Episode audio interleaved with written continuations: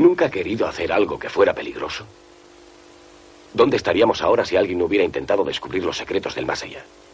Nunca ha querido ver qué hay más allá de las nubes y las estrellas, o saber por qué brotan los árboles, o por qué la oscuridad se convierte en luz. Pero si habla así, la gente le tratará de loco. Si pudiera descubrir una sola de estas cosas, que es la eternidad, por ejemplo, no me importaría que me dijeran que estoy loco. Es usted joven, amigo. El éxito se le ha subido a la cabeza. Despierte y haga frente a los hechos.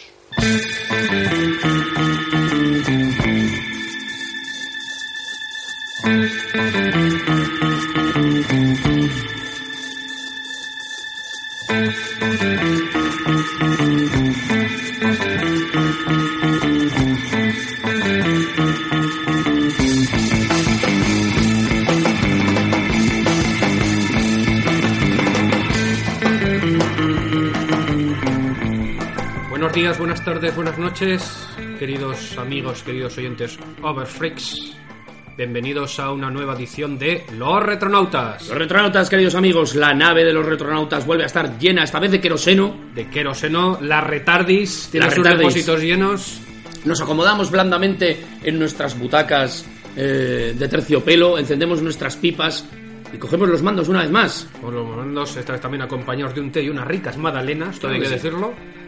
Y esta vez para hacer un viaje en el tiempo a las profundidades de la historia de la fantasía y de la ciencia ficción. Vamos a viajar eones. eones, eones, siglos. Vamos a sumergirnos en la antigüedad a ver quiénes fueron, cuáles fueron, perdón, aquellas obras que influyeron en el posterior desarrollo de este maravilloso género que es el de la ciencia ficción, lo que se conoce como protociencia ficción, o así lo han llamado los, los especialistas.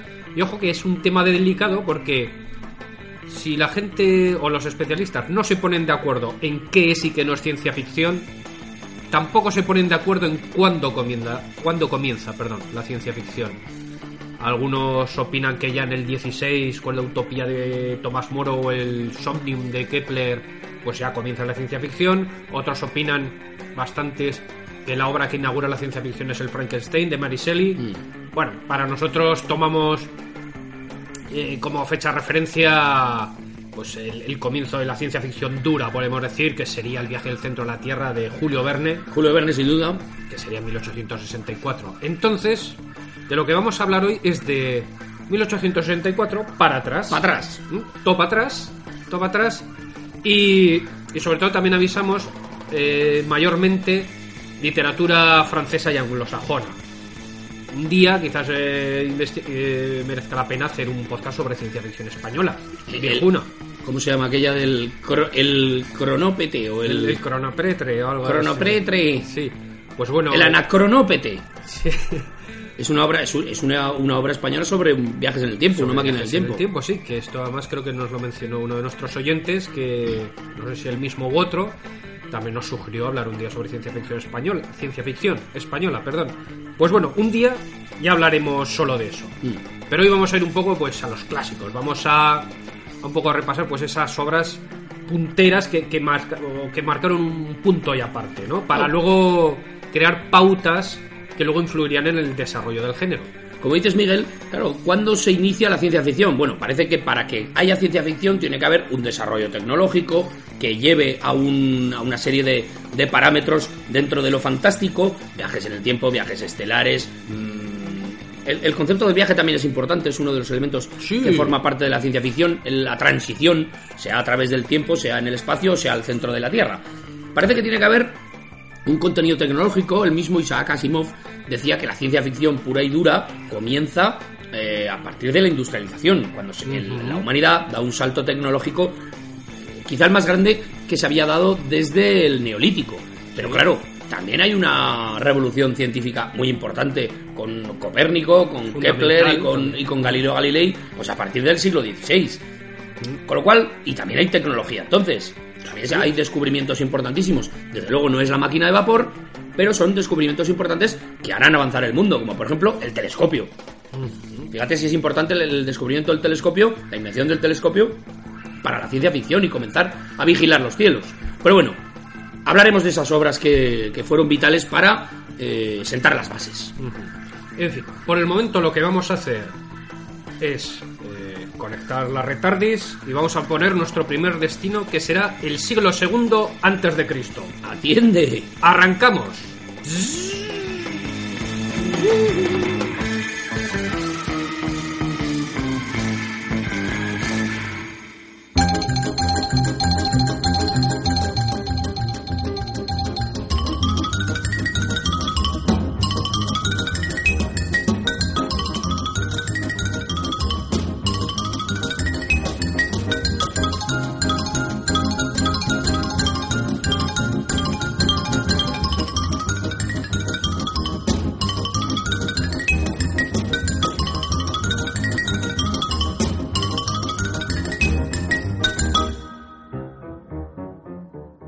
Se podría decir que hay ciencia ficción desde que hay ciencia, desde que hay científicos, desde, desde que el hombre empieza a pensar en los, en los elementos que conforman la tierra, los cielos, el agua, la tierra y el fuego. Claro. ¿De quién vamos a hablar, Miguel?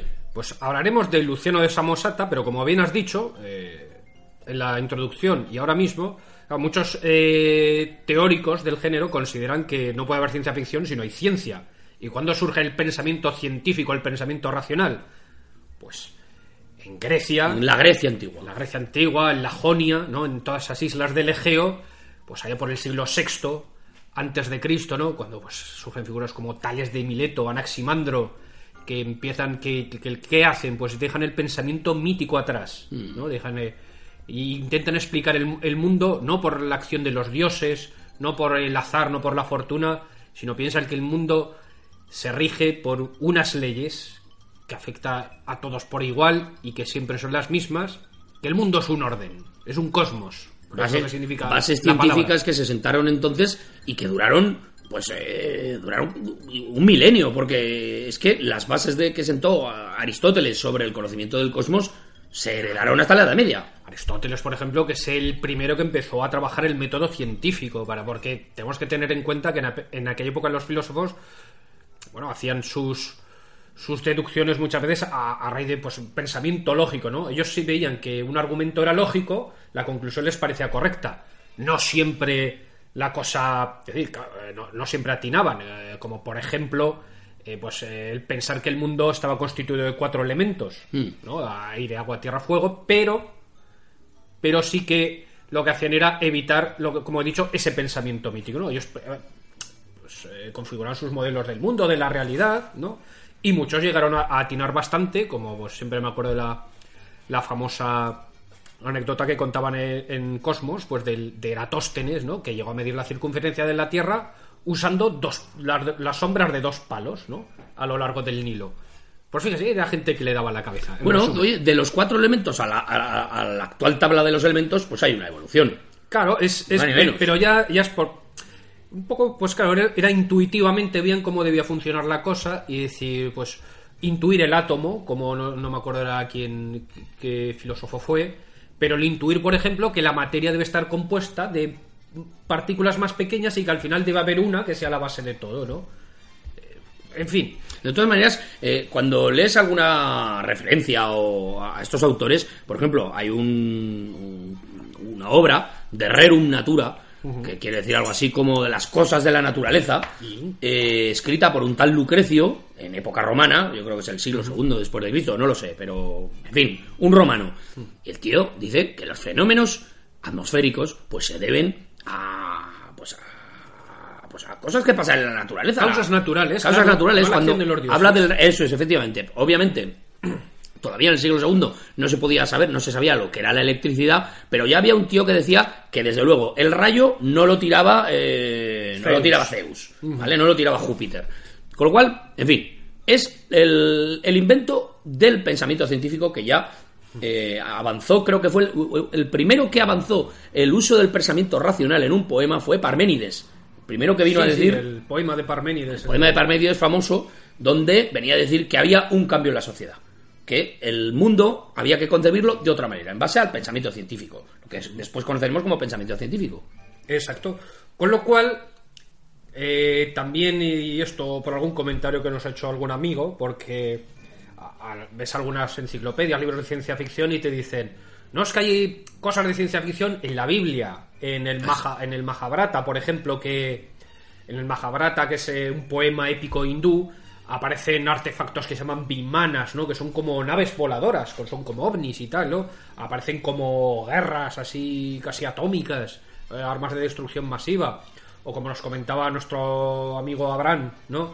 Que pues, dice la Biblia, ¿no? En la Biblia eh, sale la, la- la famosa, creo que era Ezequiel, ¿no? Que se le aparece un carro volante Sí. con ángeles, eh, claro, resurrección de muertos, ¿no? Lázaro. Lázaro, los zombies. Pero ves, Pues es- pensamiento fantástico. pero estamos aquí dentro de, de la mitología, del pensamiento mítico. Entonces, lo que marca un poco la diferencia es eso. El, el- cuando el autor exponga pues su viaje a la luna o, o su viaje al futuro, al pasado o a otras, o a otras civilizaciones y tal, lo que tiene que hacer eh, tiene que funcionar es todo en base a un argumento pues racional no el, el- el autor tiene que justificar eh, pues sus eh, o sea, sus maravillas las maravillas que cuenta y hacerlas plausibles hacerlas que pueden ser creíbles para el lector ojo que también con la- de las obras que comentaremos nos encontraremos que hay también un poco de mezcla de todo no hay veces que que hacen un viaje en el tiempo te describen una sociedad de- del futuro, por ejemplo, perfectamente, argumentándotelo todo muy bien, pero a lo mejor el viaje ha sido como con un sueño. Bah, ¿No? Sí, bueno, también lo hacía Lovecraft ese tipo de cosas, o Robert Howard. Claro, sea, a falta de otra idea mejor, pero bueno, nos quedaremos más con esos elementos, ¿no? Que configuran lo que luego va a ser el género. Muy bien. Y ya eh, entramos al, a, a saco con el que es eh, nuestra primera obra que vamos a resaltar, que es la historia verdadera o los relatos verdaderos de Luciano de Samosata. Luciano de Samosata, que era un filósofo, un satírico, un clásico de la sátira del siglo II antes de Cristo. Y curiosamente es una obra que surge como parodia, porque como os acabo de decir, este hombre era un autor satírico principalmente, el género que creo que se llama la sátira menipea, y fue muy influyente a lo largo de la historia de la literatura. Eh, surge como una sátira a las novelas o los relatos de aventuras, porque entonces no había novelas, vamos a hablar bien, los relatos de aventuras y de viajes que habían en su época, como puede ser la Odisea, o, o la también de los historiadores, o la historia de Herodoto, también, porque este un poco pues lo que venía a criticar decía, "Hombre, este todo lo que cuenta Herodoto, eh, este un poco miente más que habla, Se porque lo aquí se, se inventa cosas, tal. Hay una cosa que nos contaba en las clases de historia respecto a los viajes medievales, por ejemplo, Marco Polo. Decían, en la Edad Media, por ejemplo, los viajeros mentían más que hablaban. Te contaban, claro, porque nadie salía de su pueblo ni de su feudo. Decían, entonces llegaba el tío que había viajado un poco y empezaba a contar maravillas. He visto unicornios, Tíos dragones, cíclopes. tal, no. Entonces, claro, y la gente pues tragaba, ¿no? Pues aquí un poco lo que hace pues Luciano es, al igual como por ejemplo haría Cervantes en su Quijote, pues hacer una- un relato satírico de, de, de estos de estos pues eh, ¿cómo se llaman? Po- poemas, ¿no? Eh, ¿Cómo se llama en, en- en la mitología? Bueno, de- me entendéis, los relatos de aventuras Relatos de y tal. Sobre todo también eh, de una obra perdida de, de un, de un escritor que era Antonio Diógenes, que se llamaba Cosas maravillosas más allá de Tule, Tule, donde la princesa Sigrid, Reino de Tule. reino de Tule, que era pues, por Escandinavia y tal, en la que ya aparece un viaje a la luna. Lo que pasa es que esta obra la hemos perdido, solo conocemos la referencia por Luciano de Samosata. Entonces, bueno, La luna es la primera frontera a trascender, desde luego, por la por los autores, ¿no? La primera frontera que intenta trascenderse en la literatura de este tipo. Entonces, eh, ¿por qué esta obra de Luciano de Samosata? Porque hay muchos elementos que luego aparecerán en la ciencia ficción. ¿De qué va esto? Pues bueno, es como una novela de. Pues eso, es un, un relato de aventuras que además funciona bastante rápido. Eh, Luciano de Samosata se dedica, pues, como a contar maravilla tras maravilla, cosas que va viendo. Él, pues, cuenta que se, se embarca en busca de aventuras en una, pues, una embarcación griega, ¿no? Van más allá de las columnas de Hércules, o sea, entran en el Océano Atlántico, que entonces era lo desconocido. ¿Mm? Y entonces, pues tras 79 días, primero aparecen en una isla, que hay ríos de vino, ¿no? Y pues, Ah. qué bien, ¿no? Con pececicos, entonces un poco de ah, alegría y tal. Y, y parece ser que es una isla, ¿no? Que podía haber estado eh, Hércules y Dionisios, por ahí. Pero bueno, al final se van de esta isla. Y tras dejar esta isla, un día, pues como con una tormenta así muy fuerte y tal, como una tromba de agua, así como un tornado que los aspira y, se los lleva para el cielo. Al reino de Oz. Y se los dejan así, algo parecido. Y se pegan como ocho días ahí, vagando por los cielos, hasta que, ¡pum!, aterrizan en la luna. Y en la luna se encontrarán, pues, el reino de la luna. Te describirán ahí todas las maravillas del reino de la luna. Y resultará que se encontrarán con una guerra también entre el reino de la luna y el reino del sol, o el rey de la luna, el rey del sol, por la colonización de Venus, el lucero de la mañana. Caramba. Como si fuese una colonia griega, ¿no? Entonces se pelean, se pelean entre ellos, entonces te describirá, pues, cómo hacen la, la guerra entre los dos bandos, toda una serie de criaturas así fantásticas, pues híbridos entre que son medio humanos, medio animales, con, con hormigas, con Vamos, es muy entretenido, es una obra pequeñita que se lee bastante rápido. Y al final, pues eh, gana el sol, gana el sol precisamente como tapando, a, cubriendo la luna de nubes, ¿no? Entonces, como ya no reciben luz solar, pues los otros se rinden y les pone así como unas condiciones de rendición. En fin, eh, no, no cito mucho más. Bueno, sí, voy a, voy a citar un pasaje para, para que, que describe un poco pues, lo que le encuentra la luna, para que veáis un poco pues, pues, eh, cómo es esto, ¿no? Dice Luciano, quiero contar ahora las rarezas y maravillas que observé durante mi estancia en la Luna. Lo primero es que los selenitas no nacen de mujeres, sino de los hombres, porque los matrimonios son entre varones y ni siquiera conocen el nombre de la mujer. Vaya. Hasta los 25 años cada individuo actúa como esposa y a partir de estos como marido. Esto, esto del matrimonio entre tíos es muy griego. Es muy griego, ¿no? Muy de, es muy de la sauna griega, sí. No se quedan preñados en el vientre, sino en las pantorrillas. Cuando el feto es concebido, empieza a engordar la pierna y al pasar el plazo de tiempo, la abren de un tajo y sacan los fetos muertos. Pero los colocan de cara al viento con la boca abierta y recobran la vida. Claro, el, el- el- el soplo vital. El soplo vital, sí. Muy bien. Me parece que de ahí les vino a los griegos el nombre de pantorrillas. Por transportar allí el embrión en lugar de la barriga. Bueno, aquí recordemos que es una sátira, entonces ir haciendo chistes que hay que ponerse un poco más en la época. Estamos- yo lo que estoy leyendo es un libro que se llama Viajes a la Luna, que es una edición de Carlos García Gual, que es una recopilación de relatos relacionados con viajes a la Luna, pero hasta el siglo del siglo segundo al siglo XVIII. ¿no? Son, son todo protociencia ficción. ¿De qué, de qué editorial es? Editorial ELR, y este, la verdad es que he buscado un Iberlibro y estaba baratillo, a lo mejor 5 euros o algo así. O sea que si os interesa. un párrafo más y termino. Dice, pero voy a contar otra cosa aún más gorda que esta. Hay entre ellos una raza de hombres a los que llaman arbóreos, que nacen del modo siguiente. Rebanan el testículo derecho de un hombre y lo plantan en el suelo. Hombre, Y de él nace un árbol altísimo, carnoso, como un falo. Pero tiene además ramas y hojas y sus frutos son bellotas del tamaño de un codo. Cuando ya están maduras, las recolectan y descortezándolas, extraen a los hombres de esta clase. Además, tienen sus órganos sexuales artificiales. Los unos los tienen de marfil y los pobres de madera. de madera. Claro, que no tiene perras. poco rollo mandrágora esto también, ¿no? Lo de plantar testículos. Y con ello tienen relaciones y fecundan a sus cónyuges. Morego. O sea, bueno, el, el libro pues va en este tono, ¿no? Contando como maravillas tras maravillas, ¿no? Pero lo, lo- lo- lo que os digo, ¿por qué se considera a esta obra protociencia ficción o la primera obra de protociencia ficción? Porque el modelo que usa de sátira, viaje, contando maravillas y... Pues es que va a ser el que van a usar luego eh, Swift en los viajes de Gulliver, el que va a usar el barón de Munchausen, por ejemplo, el que va a usar Moro. Cyrano de Bergerac en sus viajes al sol y a la luna.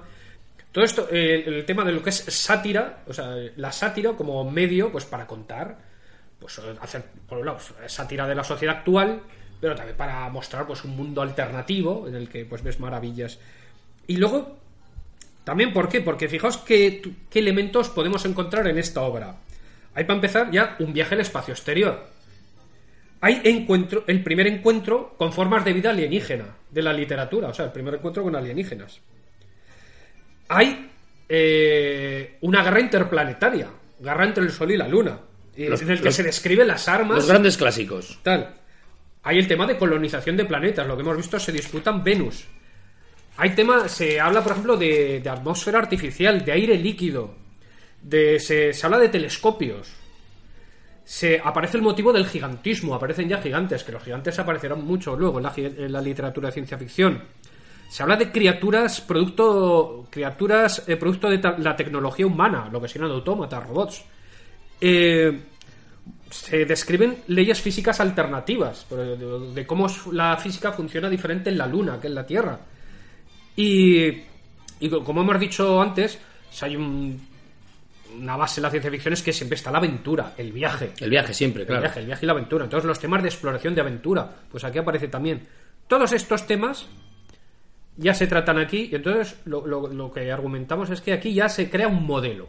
Un modelo que luego van a seguir las siguientes obras. Vale, pues esta sería la primera parada. Aquí daríamos un salto, porque recordemos, bueno, la civilización clásica, eh, Grecia, Roma, Los bárbaros. pero luego, pero luego llegan los bárbaros y lo que es, vamos a decirlo, todo este pensamiento científico, ¿no? Eh, pues va a estar. Pasa de moda. Va a estar una temporada en barbecho. Por así decirlo. declive, sí, sí, sí. Llega la Edad Media, eh, pues el mundo pasa a estar regido por la religión. Y Dios es el centro de las cosas. Esto, pues y. y y bueno, no sé, pues ya hasta finales de la Edad Media, ¿no? Que empiece, pues bueno, primero Santo Tomás de Aquino recuperando el pensamiento de Aristóteles, luego algunos filósofos, y llegará el humanismo en el 14, 15, el Renacimiento. En el camino se quedarán unos cuantos pensadores en la hoguera. En Algunos fin. se van quedando por el Cosas- camino y tal, aunque cosas bueno, de la religión. Curiosamente hubo más hogueras en el 17, porque esto, ah, luego, luego hablamos de eso, pero La contrarreforma. fue precisamente en tiempos de la reforma y de contrarreforma cuando más se le dio al mechero.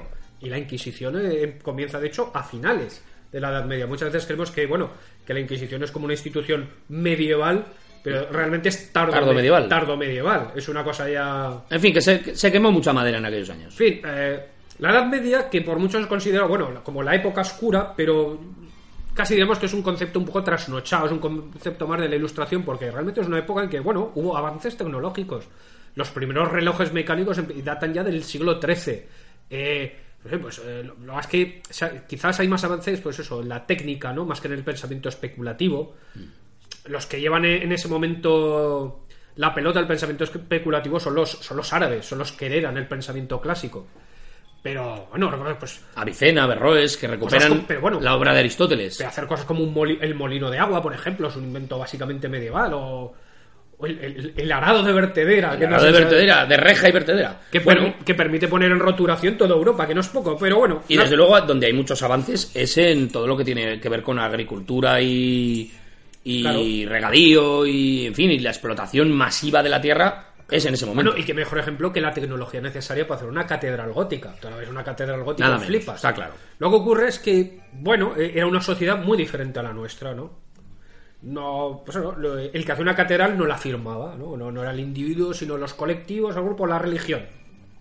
La cuestión, bueno, como sigo diciendo, finales del 14, 15, humanismo, renacimiento, Dios Esto es muy importante. Dios ya no es el centro del universo, Eso sino es. que no es como los pantocrátor estos que aparecen, ¿no? Que, que están ahí en las, en las iglesias, que, eh, que son el centro del cosmos, sino que el, el centro del cosmos va a ser el hombre. Bueno, aquí ya hay también una, una primera revolución científica. Vamos a hablar- Sí, y vamos a, a Copérnico. me Vamos a Copérnico, eso es. Claro, Copérnico, el astrónomo polaco, que ya la Tierra, por otro lado la Tierra, deja de ser también el centro del universo. ¿Por qué era la Tierra el centro del universo? Porque concordaba con lo que se decía en la Biblia. En la Biblia está, a ver si es en el Éxodo, ¿no? Cuando están los judíos batallando contra los fariseos o quien fuese, ¿no? Y Dios para el sol, ¿no? Entonces dice, bueno, pues si se para el sol es que el sol es el que se mueve. Es el que da vueltas. En la no Biblia no dice que se paraba la Tierra. Y es por eso por lo que hubo tanta lucha contra el, el modelo de Copérnico, porque contradecía lo que se decía en la Biblia. Bueno, la cuestión es que Copérnico es el primero que propone un modelo en que el Sol es el centro y los planetas giraban, en su caso eh, argumentaba que en órbitas circulares, alrededor del, del Sol. Se recupera de alguna manera el pensamiento en el siglo XV, se recupera eh, durante lo que se conoce como el Renacimiento, se recupera el pensamiento clásico, claro. no solo en lo mm, puramente científico y especulativo, sino también en la literatura, recordemos las églogas de Garcilaso, recordemos en la, en la, mm, en la arquitectura se recuperan los modelos clásicos, Erasmo de Rotterdam eh, recupera el platonismo, recupera la filosofía de Platón, en fin, Entonces, estamos en el siglo XVI, que es la época del, del preludio de la revolución científica que, que explota en el XVII, y también estamos en la época de los descubrimientos. Finales del XV se, descu- se descubre o nos América. encontramos con América, ¿no? Y es cuando se empieza, el, el- el mundo se abre, se abre y, y está todo por descubrir. Hay un montón de tierras desconocidas, eh, los barcos surcan los mares, ¿no? Eh, se van encontrando otras civilizaciones, otras maravillas, ¿no? Co- Cosas desconocidas, nuevos animales, ¿no? Entonces, es en este contexto, en el siglo XVI, cuando surge, pues, otra obra que es fundamental, que es la utopía de Tomás Moro, muy bien. 1516. Obra vital. Tomás Moro, Santo Tomás Moro, preludio de movimientos obreros, del socialismo, en fin. Sir- una Sir- obra o Sir tremenda. Thomas More.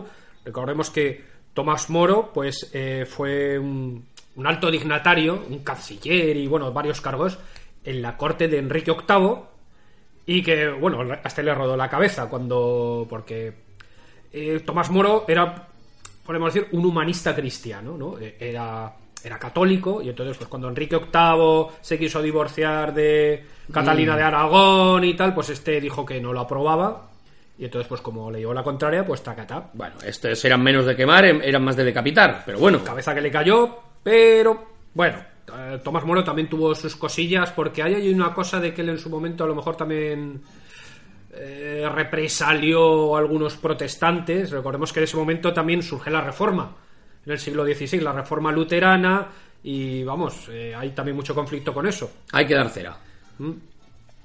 Bueno, Todo por el bien de Dios, de la religión, de la patria, del rey y de quien sea.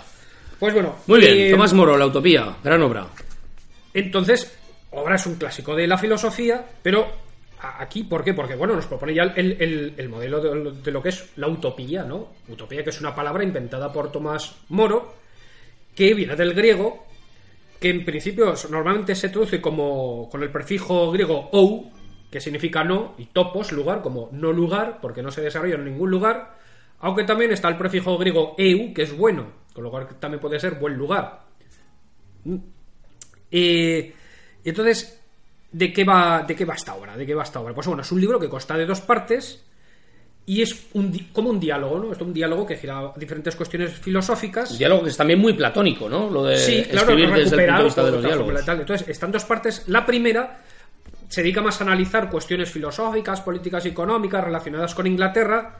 Y la segunda es parte es la narración de uno de los personajes eh, del, del viaje que él, que ha realizado a la, a la isla de, de Utopía, ¿no?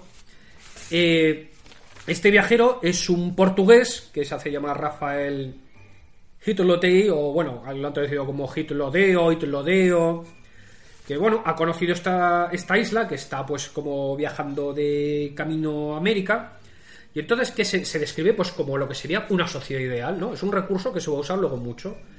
Eh, el autor, para expresar lo, lo que para él será una sociedad ideal, pues utiliza un argumento- pues la fantasía.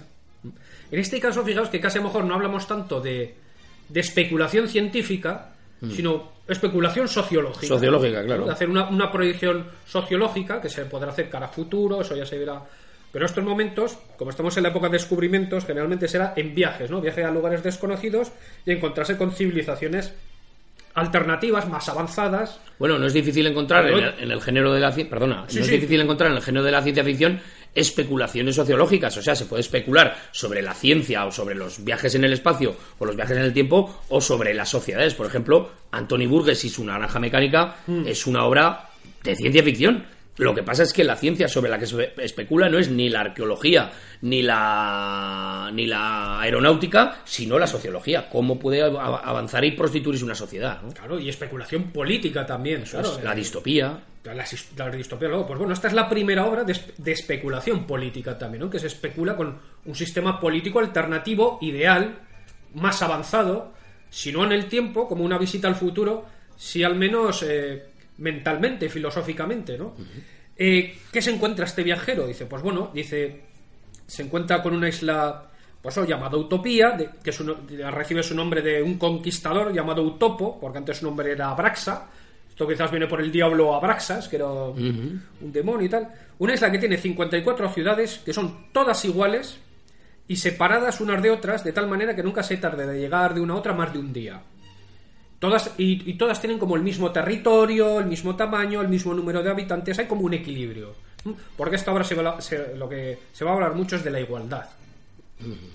Su capital se llama Mauroto, que se titula en el centro de la isla, está regida por un senado y, como hemos dicho, hay igualdad tanto en la lengua como en costumbres, en instituciones, en leyes, en la distribución del terreno.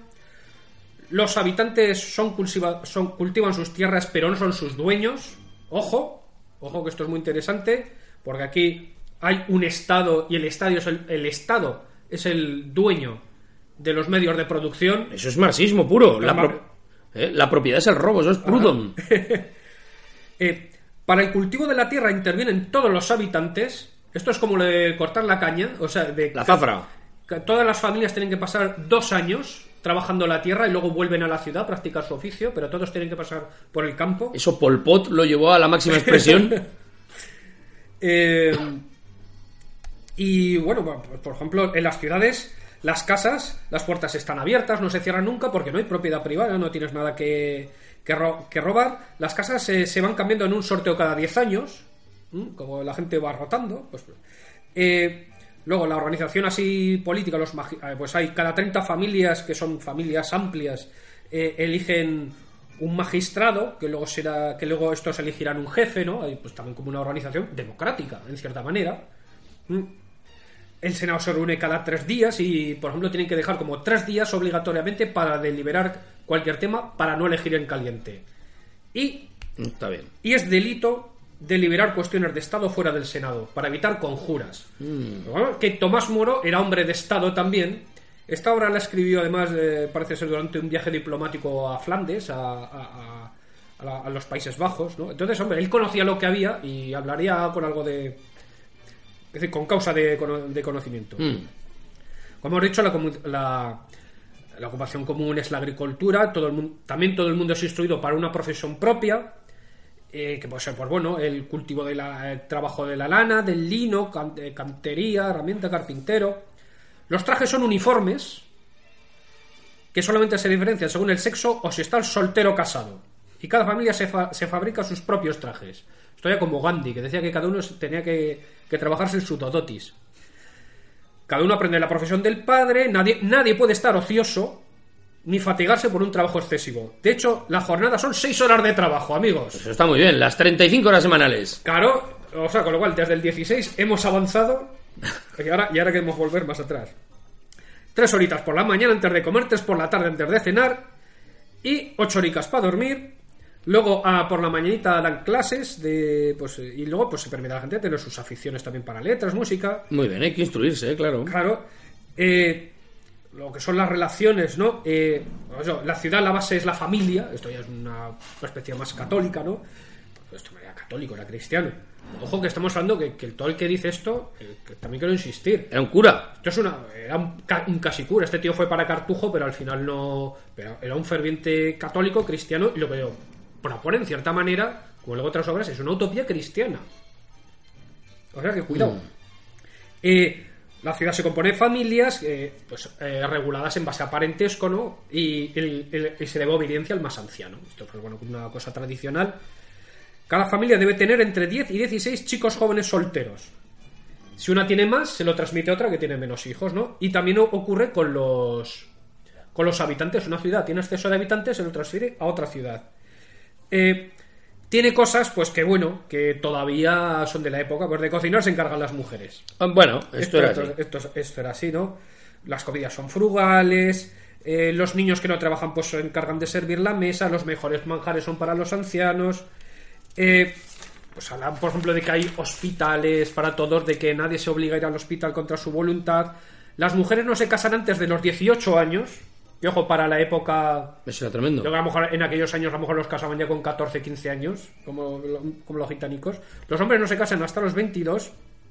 Y esto es un poco psicalíptico porque la elección de cónyuge se hace poniendo a, a- a la prometida virgen, que esto, hombre, hay que llegar virgen al matrimonio, es expuesta desnuda a los ojos del pretendiente, a la vez que el novio es presentado ante la muchacha igualmente desnudo. Guayamba, caramba. Que haya un conocimiento. Son monógamos, por supuesto, y no se separan hasta la muerte, excepto cuando hay adulterio o insufrible, insufrible incompatibilidad.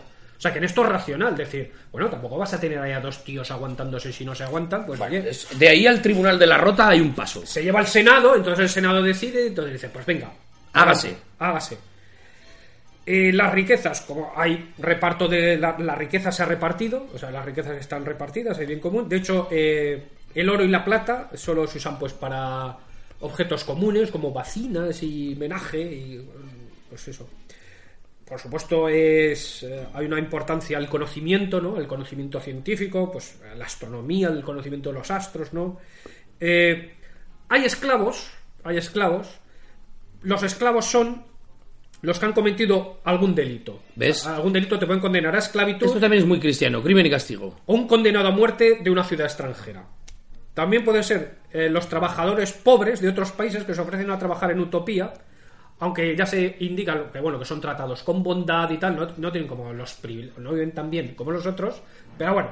Todo bien, muy cristiano, si te das cuenta. Lo malo para los otros, en fin. Mal no se les trata. Las leyes son pocas y de fácil interpretación. Se han suprimido a los abogados. Las penas las dicta el Estado. Y la pena más grave es la esclavitud. No hay pena de muerte. Esto es importante en la época.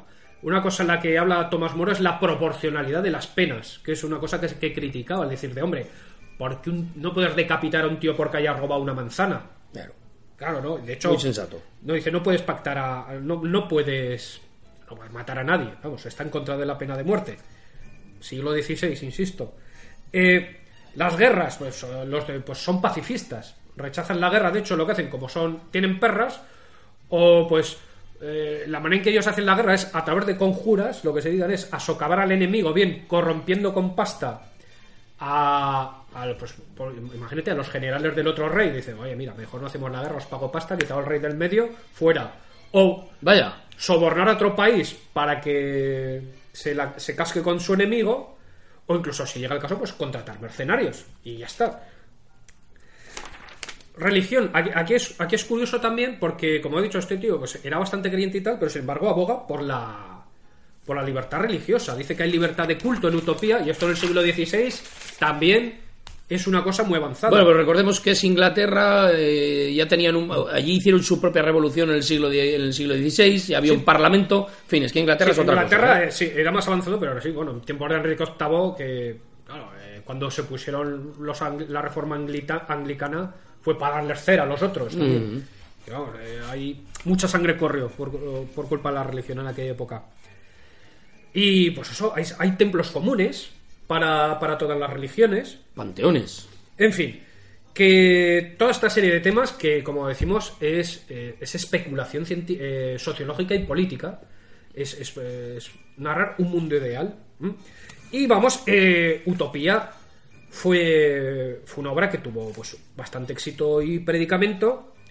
Y se abrió una era que podemos llamar la era de la literatura utópica. ¿no? Eh, mucha gente tomó como modelo y el siglo XVI pues, fue muy fecundo en obras utópicas, como pues hay una que se llama Mundus Alteret Idem de Joseph Hall, que es de 1605, en el que el narrador cu- cuenta pues, que, viaja en un via- eh, que viaja en un barco llamado Fantasía a los mares del sur, siempre países, y se encuentra con las islas de, o las tierras de Crapulia, Viraginia, Moronia y Lavernia, que son, aquí son todo Yo como- quiero ir a Crapulia. Claro, porque eran todo tierras habitadas por diferentes pecadores. ¿no? Claro, los crápulas. Los glotones, los locos, los ladrones, dice Mor y Moronia, porque el autor lo que era, pues eh, eh, era protestante, pues lo que hace es parodiar A Moro. A, Al propio Tomás Moro. a los católicos, a las costumbres católicas, quizás por el nombre de Moro. Ah. Quizás por el nombre, sí, quizás por Tomás Podría Moro. ser por Moro, ¿no? En, en inglés es Moore, ¿no? Porque el, el Tomás Moro es un nombre castellanizado. Castanizado. Eh, otra que se llama Cristianópolis de 1619 y otra que fue también La ciudad del sol de Tommaso Campanella que describe una sociedad teocrática. Esta sí que es de corte más cristiano-católico, pero aún así, también, una vez más, todos los bienes, mujeres y niños se tienen en común, es como una comuna. Eh, eh, ¿Por qué? Porque, bueno, dice, los ciudadanos de esta república, conocedores de que la propiedad privada engendra el egoísmo humano, incita a los hombres a enfrascarse en luchas crueles, han convenido que la propiedad sea comunitaria. O sea, fijaos de dónde viene ya todo este pensamiento comunista o socialista, todas las raíces.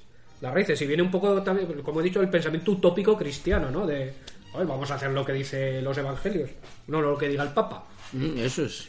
Eh, y hay unos funcionarios, por ejemplo en este caso, funcionarios que se encargan de la distribución de la riqueza. Aunque aquí hasta los actos más íntimos son en común en esta ciudad. Hasta aquí puedo leer. Vaya. No sé. Otra que tuvo bastante fortuna, la, la Nueva Atlántida de Francis Bacon, 1627. Francis Bacon, el teórico del método científico. En esta época, como hemos dicho, si es cuando se empieza ya a perfilar y depurar el método científico, el pensamiento inductivo, ¿eh? el, método experimental. Y de hecho, la utopía de la Nueva Atlántida de, Francis Bacon, lo que aparece, pues es un, lugar, bueno, una tierra utópica llamada Ben Salem, en el que el conocimiento es el más especial de los te- tesoros. Y hay un, como un centro de enseñanza que se llama la Casa de Salomón. Y bueno, y el objetivo de la gente es pues la, comprensión y conquista de la naturaleza para aplicar la- eh, todo ese conocimiento en la mejora de la sociedad. ¿Mm? O sea, la ciencia también, esto será clásico, un tema clásico, la ciencia ficción, la ciencia como base de una sociedad para llevar bien una sociedad. Y luego, bueno, ah, estamos ya en el siglo XVII, a 1634, tenemos una obra que ya marca otro giro, que es el Somnium de, de Johannes Kepler. Johannes Kepler. Kepler, el, el probablemente el primer astrofísico, el que definió el, movimiento de los planetas, ni más ni menos, fue el que intentó, bueno, trabajó con el modelo de Copérnico y pues tras muchas operaciones y en base a las observaciones de, de otro astrónomo, Tycho Brahe, pues descubrió que las órbitas eran elípticas. Entonces ya trazó, vamos a decirlo, el, el movimiento, el cómo se movían los astros, cómo se mueven realmente. En fin, pues esta es una obra que aquí ya. Esto ya es un, un viaje eh, fuera de la Tierra. Eso, de nuevo volvemos al viaje a la Luna, a este modelo de Luciano de Samosata. En este caso, el, el el medio como llamar más fantástico es en base a un sueño eh, eh, producido por un filtro que le ha dado su madre, que le hace dormir y soñar y viajar a la Luna. Ojo que su madre en, un momento dado, estamos aquí pues en todo lo que era el centro de Europa, Ale- a lo que es ahora Alemania, fue acusada de brujería y Kepler consiguió en base a, a la razón eh, hacer que la absolviesen, ¿no? Pero bueno, Bueno, lo- también estamos hablando de la época de los alquimistas, ¿no? Se usaba mucho este tema de los filtros, los brebajes, la piedra filosofal. claro, estamos, estamos un poco en época de transición, de, de eso, ¿no? De lo- los inicios. de- También de eso es la, ciencia. pro- la protociencia, ¿no? También claro. los alquimistas eran los científicos de la actualidad. Pero fijaos que, que lo que hace es, pues eso, usa el... Kepler lo que hace básicamente es usar este relato para definir, o, para defender, perdón, el modelo de Copérnico. ¿no? Lo que hace es exponer en base a una narración eh, unas ideas científicas, como pues haría el mismo Werner, ¿m? con, sus obras.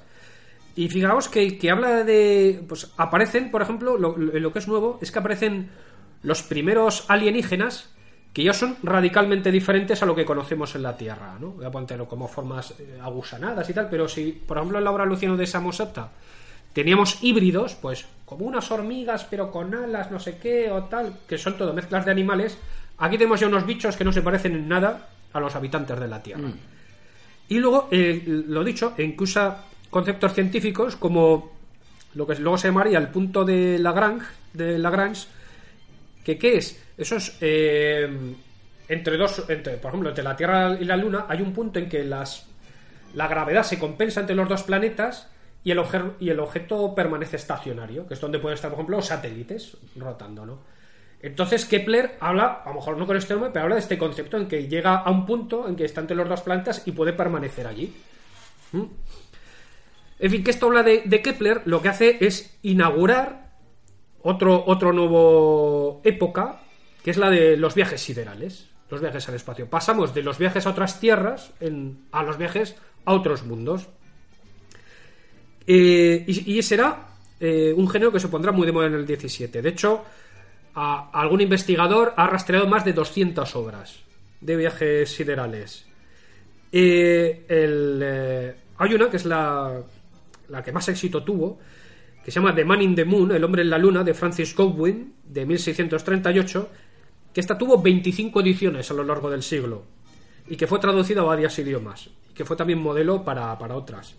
En este caso, eh, el autor habla con el seudónimo de. También creo que era un viajero. No, creo que era español en este caso, Domingo González. Domingo González. Y ya también un viaje a la luna donde se descubre una sociedad utópica. También está muy influenciada por la astronomía de Copérnico eh, y, y las teorías de Kepler. Eh, en este viaje a la luna, el medio es curioso porque como viaja el, el protagonista, es con una bandada de gansos. O sea, hace como el principito cuando sale de su planeta. Él lo que hace es, dice, pues mejor, tengo aquí, mira, va a una isla, encuentro unos gansos así muy grandes y tal. Y entonces piensa, dice, hombre, pues, claro, si yo ato varios gansos y ato como un tal no sé qué, pues hombre, entre la fuerza de todos me elevarán y volaré. Que bueno, lo que decimos podía estar errado en su momento, pero en base a un proceso racional, pues eh, consigue, o sea, pues viaja por el aire. Gracias a la fuerza animal, Claro, no es, consigue en, volar. no es en base a un Pegaso, o bueno, a un filtro mágico, en este o- caso, ¿no? sino que es, vamos, hay un proceso como con su lógica, con su cierta razón. Y entonces, según dice, llega un momento en que escapa de la atracción de la Tierra y viaja al espacio. Y, ojo, además es curioso la teoría que tiene él sobre, porque no se conocía el concepto de gravedad, entonces lo que propone el autor es que lo que tiene la Tierra es magnetismo. Y el magnetismo es lo que nos atrae a la Tierra. Entonces él dice, pues bueno, llega un momento que escapo de esa fuerza magnética de la Tierra y llega a la, Luna. Y en la Luna, pues bueno, ahí describirá, no voy a entrar tampoco en ello. Está también el relato en el libro que os he comentado antes, de Viajes a la Luna, es un relato pues también cortito y entretenido. Y pues bueno, se encuentran ahí pues también con otra civilización. eh, pues te dice, por ejemplo, que las manchas oscuras de la luna son mares. eh, en fin. Eh, Era también muy, muy típico eh, también de la época, estamos una, como siempre digo, pues una, una cultura cristiana, ¿no? Pues bueno, que vaya y sean cristianos también y por ejemplo, que sea gente que se ha salvado del diluvio, que la, la luna como, también concebe la idea de la luna como paraíso, ¿no? Que están ahí las sociedades ideales, utópicas. Bueno, la cuestión es que aparecen cosas, os he dicho que aquí conciben eh, la gravedad como magnetismo, pues por ejemplo en la luna, para que vuelva de viaje la- de vuelta a la Tierra, le dan una piedra antigravedad, que contrarresta la gravedad, en este caso sería como antimagnética, que se llama Levelus, ¿no? Entonces ya como artefactos también, ¿no? Para que eh, describe la Tierra rotando, por ejemplo, cuando he dicho que sabe el, el modelo copernicano, ¿no? Describe que, pues, que él ve la Tierra y la ve aparecer, tal, la ve rotar. Entonces, ojo, muy interesante. Y otra de las obras fundamentales del 17 es eh, lo que se. Bueno, son dos obras, pero mm, agrupadas bajo el título de Los otros mundos de Cirano de Bergerac. Ujú. Cirano de Bergerac, eh, ya conocéis pues, la, por, pues, por películas y tal, es en sí mismo un personaje literario. De hecho, muchos pensamos que era un personaje literario hasta que nos enteramos que, que realmente Era un autor, sí, sí. Existió y, y era pues un autor literario y aparte pues una persona con una gran eh, capacidad intelectual y entonces que pues esta obra de Cirano de Bergerac son dos obras se llama Los estados imperios de la luna y otros pues los estados imperios del sol que se publicaron entre 1657 y el 72 fue una obra de aparición póstuma porque lo que se describe aquí ya tiene ba- bastante tela. O sea, Cirano ya es bastante muy atrevido en sus pensamientos para la época. De hecho, se tuvo que editar a título póstumo y expurgada por el editor porque aquí se habla hasta de ateísmo. Cuidado. Cuidado. En fin. eh, ¿De qué va esto? ¿No? Pues mm, Cirano lo que hace es, como os he dicho, básicamente exponer su pensamiento. Bueno, él, él lo que dice es que es él el que viaja a la luna, ¿no? Habla en primera persona, como en la mayoría de estos relatos hay. Es el modelo, creo que no lo he comentado, pero el modelo a seguir es un tío que habla en primera persona y dice: Yo he ido, Yo estuve". yo he estado y tal. ¿Por qué? También, bueno, es un, es un recurso literario para dar más verosimilitud. Sí, como- pues como hacía Marco Polo, ¿no? Que yo he estado allí, yo lo he visto, tal. Entonces, como que conectas mejor con el lector. Pues bueno, es Tirano que dice, no, yo he viajado allí, cogí, entonces dice, claro, también un su razonamiento. Pues claro, yo veo que las gotas de rocío se evaporan, tal, entonces yo cojo un frasco, meto el rocío cuando está líquido, ¿y qué ocurre? Claro, que, que el rocío cuando llega el día y se evapora con los rayos de sol, Me arrastra con él. tira para arriba, ¿no? Entonces, pues va a crear un artefacto para poder viajar por los aires con este, con, con esto de las gotas de rocío. Pero bueno, eh, en esta, en esta obra, eh, lo que nos vamos a encontrar, pues, pues son ideas, como os he dicho, bastante transgresoras y modernas. Desde la crítica al geocentrismo, la defensa del empirismo, o sea, del método científico para llegar al conocimiento de las cosas, desde pues, eh, las teorías personales de, sobre la alimentación, o sea, llegando casi al vegetarianismo, pacifismo, eh, crítica a la religión, a, los dogmas, la defensa de la tolerancia ¿no? Re- respecto a la diversidad. Eh, Cirano, pues como os he dicho, ¿no? llegará a la luna y lo que será, bueno, también un modelo muy típico de los filósofos de la época de la ilustración será los diálogos. ¿no? Bueno, pues fui allí, no sé, me encontré con alguien, tienen un diálogo en el que a través de ese diálogo el autor expone sus ideas. Em, vamos, que a ver qué, qué más ocurre por aquí. Bueno, eh, Describe también la sociedad, ¿no? Sí, sí, eh, iba a entrar un poco. Porque Tengo aquí bastante material, quiero ir filtrando un poco para no enrollarme de- demasiado. Em, los, los conceptos, básicamente, que os voy a decir, lo- los que defiende, como os he dicho, son el pacifismo. ¿eh? Por ejemplo, en, en la Luna no comprenden cómo es posible que en la Tierra el símbolo de la, de la nobleza sea la espada, una cosa que sirve para quitar vida. Dicen que los nobles de aquel imperio ostentan orgullosos un cinturón que cuelga una medalla que simboliza los genitales. Vaya. ¿Por qué? Porque son la fuente de la vida. En vez de la espada, que es fu- es fuente de muerte, es la fuente de la vida. Además, allí las guerras están organizadas de forma que se garantice la completa equidad entre los dos bandos. El fair play, amigos. Como en el fútbol. 11 contra 11. El respeto por la vida se lleva hasta las últimas consecuencias. De hecho, están en una cena y uno de los personajes se va porque ve al protagonista comer. Comer. Y mientras que la luna no comen, sino que inspiran efluvios. Inspiran efluvios, ¿por qué? Porque ellos entienden que todas las criaturas. Como los dioses del Olimpo, ¿no? Claro, todas las criaturas, carne y verduras, o sea, todos los bichos son criaturas de Dios.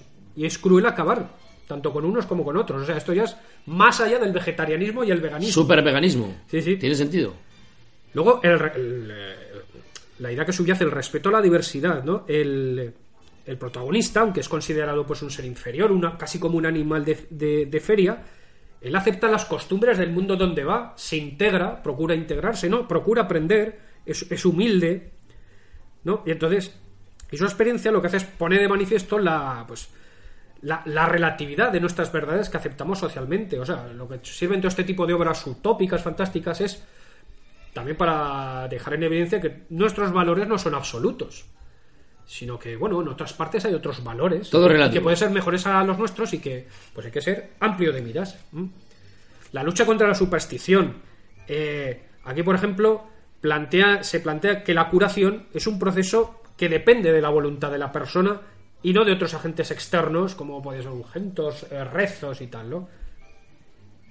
Eh, aparecen también, bueno, eh, cuestionadas en general, pues nuestras costumbres y valores culturales, pues se cuestiona el sexo, la idea del sexo, entonces la, la idea de pecado, se cuestiona el celibato, la no aceptación de la muerte, el miedo a la muerte como un proceso natural.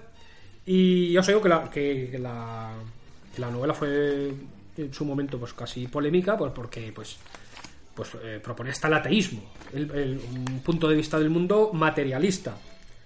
En fin, que aparecen, pues eso, ¿no? Máquinas espaciales, eh, ya más entrado el, tema de ciencia ficción, a pa- paraísos artísticos, ¿no? Pues, eh, estos diálogos pues, se realizan en base, pues como os he dicho, pues porque también se va contando los filósofos, ¿no? Como una especie de paraíso filosófico. Tiene charlas con Pitágoras, Ptolomeo, Epicuro, Aristóteles, Galileo, Kepler, en fin, que es una, es una obra que fue subversiva para su época.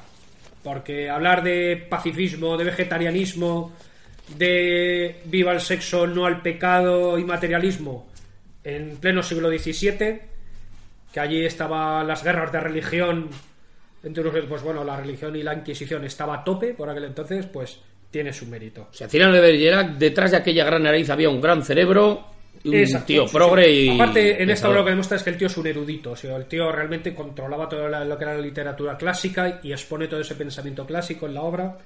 Muy bien, muy bien. O sea, es, es, es un punto de inflexión eh, también en la, en la protociencia ficción. Buena cosa. En fin, hay, hay, hay algunas eh, ob- obras más también, eh, por ejemplo, de, de- de otro astrónomo, de Christian Huygens, que fue un astrónomo holandés que descubrió los anillos de, de Saturno, la, la luna Titán, inventor del reloj de péndulos.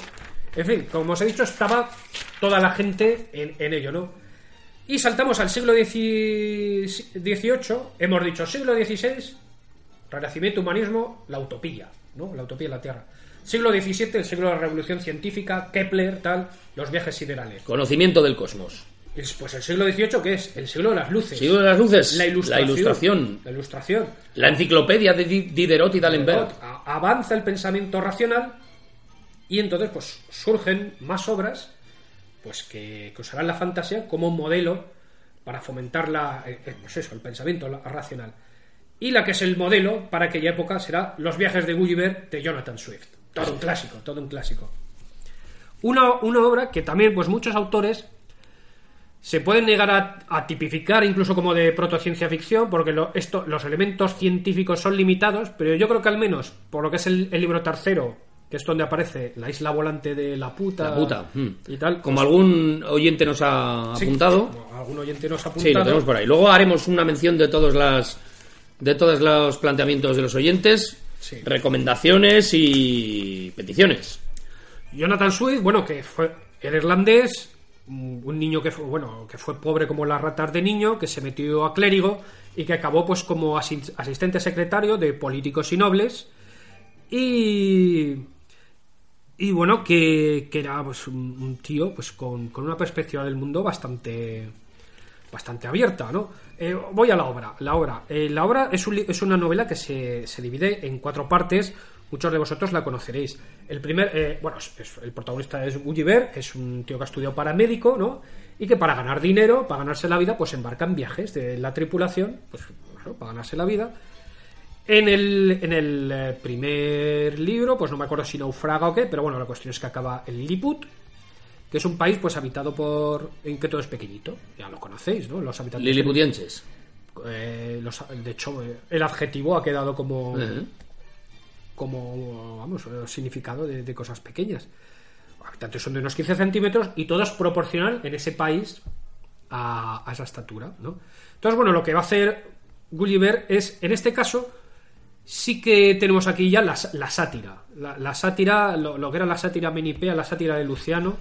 O sea, el humor, la ironía para criticar la sociedad actual es lo que va a usar lo que va a usar Jonathan Swift en la obra, ¿no? Y los liliputienses que son, pues como son pequeñitos y son personas pequeñas tanto de tamaño como de moral y de ética, ¿no? Eh, pues tendrá sus encontronazos, bien, mal, al final se logra escapar. En el segundo viaje de Gulliver, que es a eh, Brobdingnag, que aquí los nombres siempre son bastante retorcidos, por ejemplo, son, ya es una isla de gigantes, eh, en que todo es 12 veces mayor que, un se- que, nuestro mundo. Y entonces, ahí al revés, ahí en general los habitantes son gente bastante noble y bastante racional. Aquí pues ya se, eh, habrá mucha discusión, ¿no? Pues eh, Gu- Gulliver cuenta al rey, ¿no? Cómo es el mundo, cómo es Europa, cómo es Inglaterra, tal, y, y los otros los gigantes pues le dirán, pues vosotros estáis en la más pura prehistoria, más o menos, le vendrá a decir, ¿no? Y como os he dicho, eh, la, la parte interesante es la tercera parte, en que Gulliver se encuentra con la isla voladora de la puta. La puta. Es muy interesante, ¿por qué? Porque esta isla de, de la puta, o sea, es una isla que flota en el aire en base, aquí ya tenemos un argumento científico, en base a un imán gigante, que pues es una isla además habitada por científicos y por un rey, ¿no? Y este, y este imán gigante eh, lo que hace, pues bueno, depende cómo lo orienten, mueve la isla y desciende o se eleva.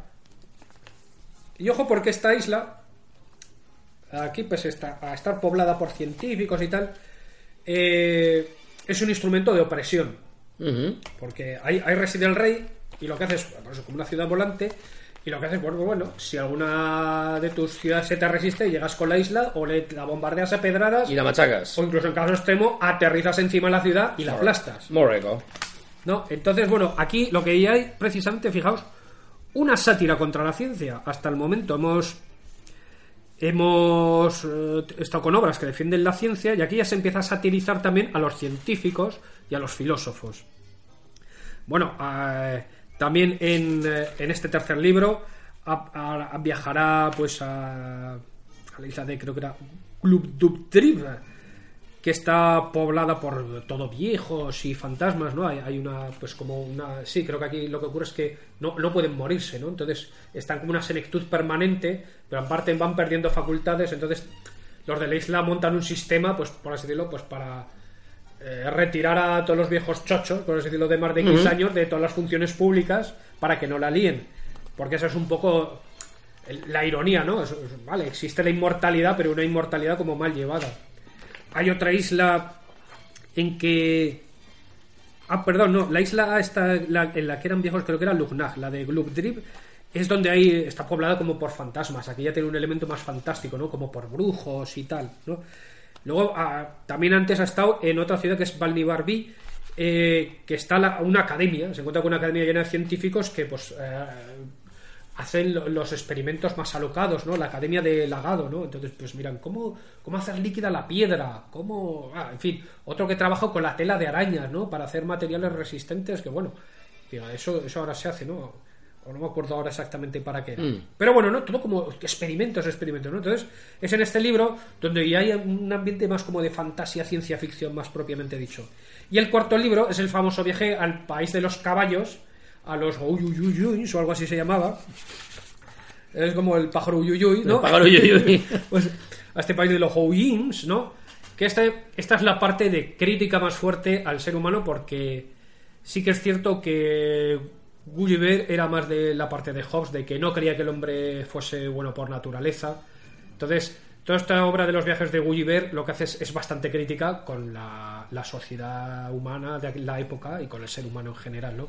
En este caso se nos muestra a, a un, a un país que los caballos son una gente culturalmente, bueno, y sobre todo pues éticamente y moralmente muy avanzada, muy por encima de los hombres que viven en aquella isla, que se llaman Yahoos, como el buscador, Yahoo, y que son pues una especie de casi primates, ¿no? Eh, bárbaros, ¿no?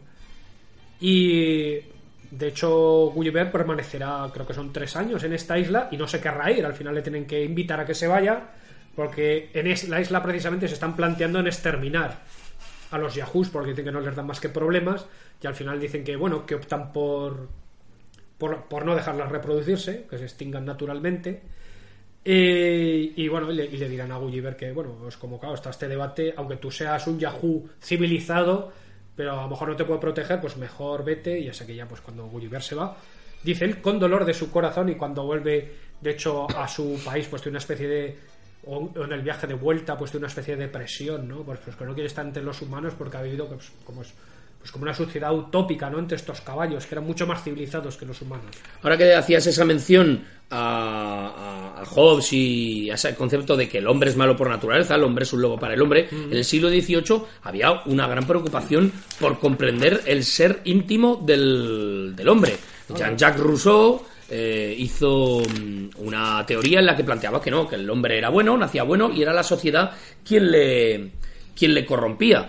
En ese sentido, escribió la obra Cándido, en realidad ese nombre se ha quedado también como forma parte del, del imaginario colectivo. Cándido es una persona, un nuevo Adán, un ser, eh, un ser nuevo eh, que aparece y que se enfrenta a la sociedad. Entonces es la manera de ver cómo se relaciona con ellos y si hay maldad o no en su, en su espíritu. Eso a lo largo del siglo XVIII evolucionará muchísimo porque hay una preocupación por esos temas y en el XIX, después hablaremos de ello, con la llegada del romanticismo hay un concepto radicalmente diferente. Correcto. Total que los viajes de Gulliver pues, fue un gran éxito y también creó escuela. Y en este momento pues, pues crea la escuela de el viaje, el, el viaje satírico, ¿no? El viaje satírico, pues para eh, denuncia social, eh, promover sociedades utópicas, eh, para que el autor pues exprese pues, sus pensamientos, su ideario, ¿no? Y tenemos, por ejemplo, ha cometido uno que se llama El viaje a Caclogalinia. ¡Cacoclaninia! A lo mejor es un país de gallinas, ¿no? Ahí aparece un viaje a la luna, ¿no? Eh, esta es muy interesante Memorias del siglo XX de Samuel Madden, 1733. La primera sátira futurista. Ahí es la primera que ya se habla del futuro. Un relato de anticipación. Sí, porque aquí en este caso son unas cartas que viajan del futuro al pasado, entonces ya se describe una sociedad del futuro. Esto es nuevo.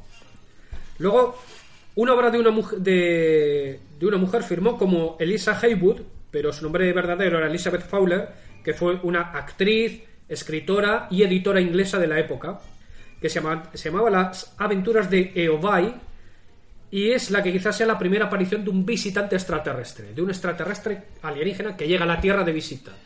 Hasta ahora hemos ido nosotros, en, esta, en este caso viene uno.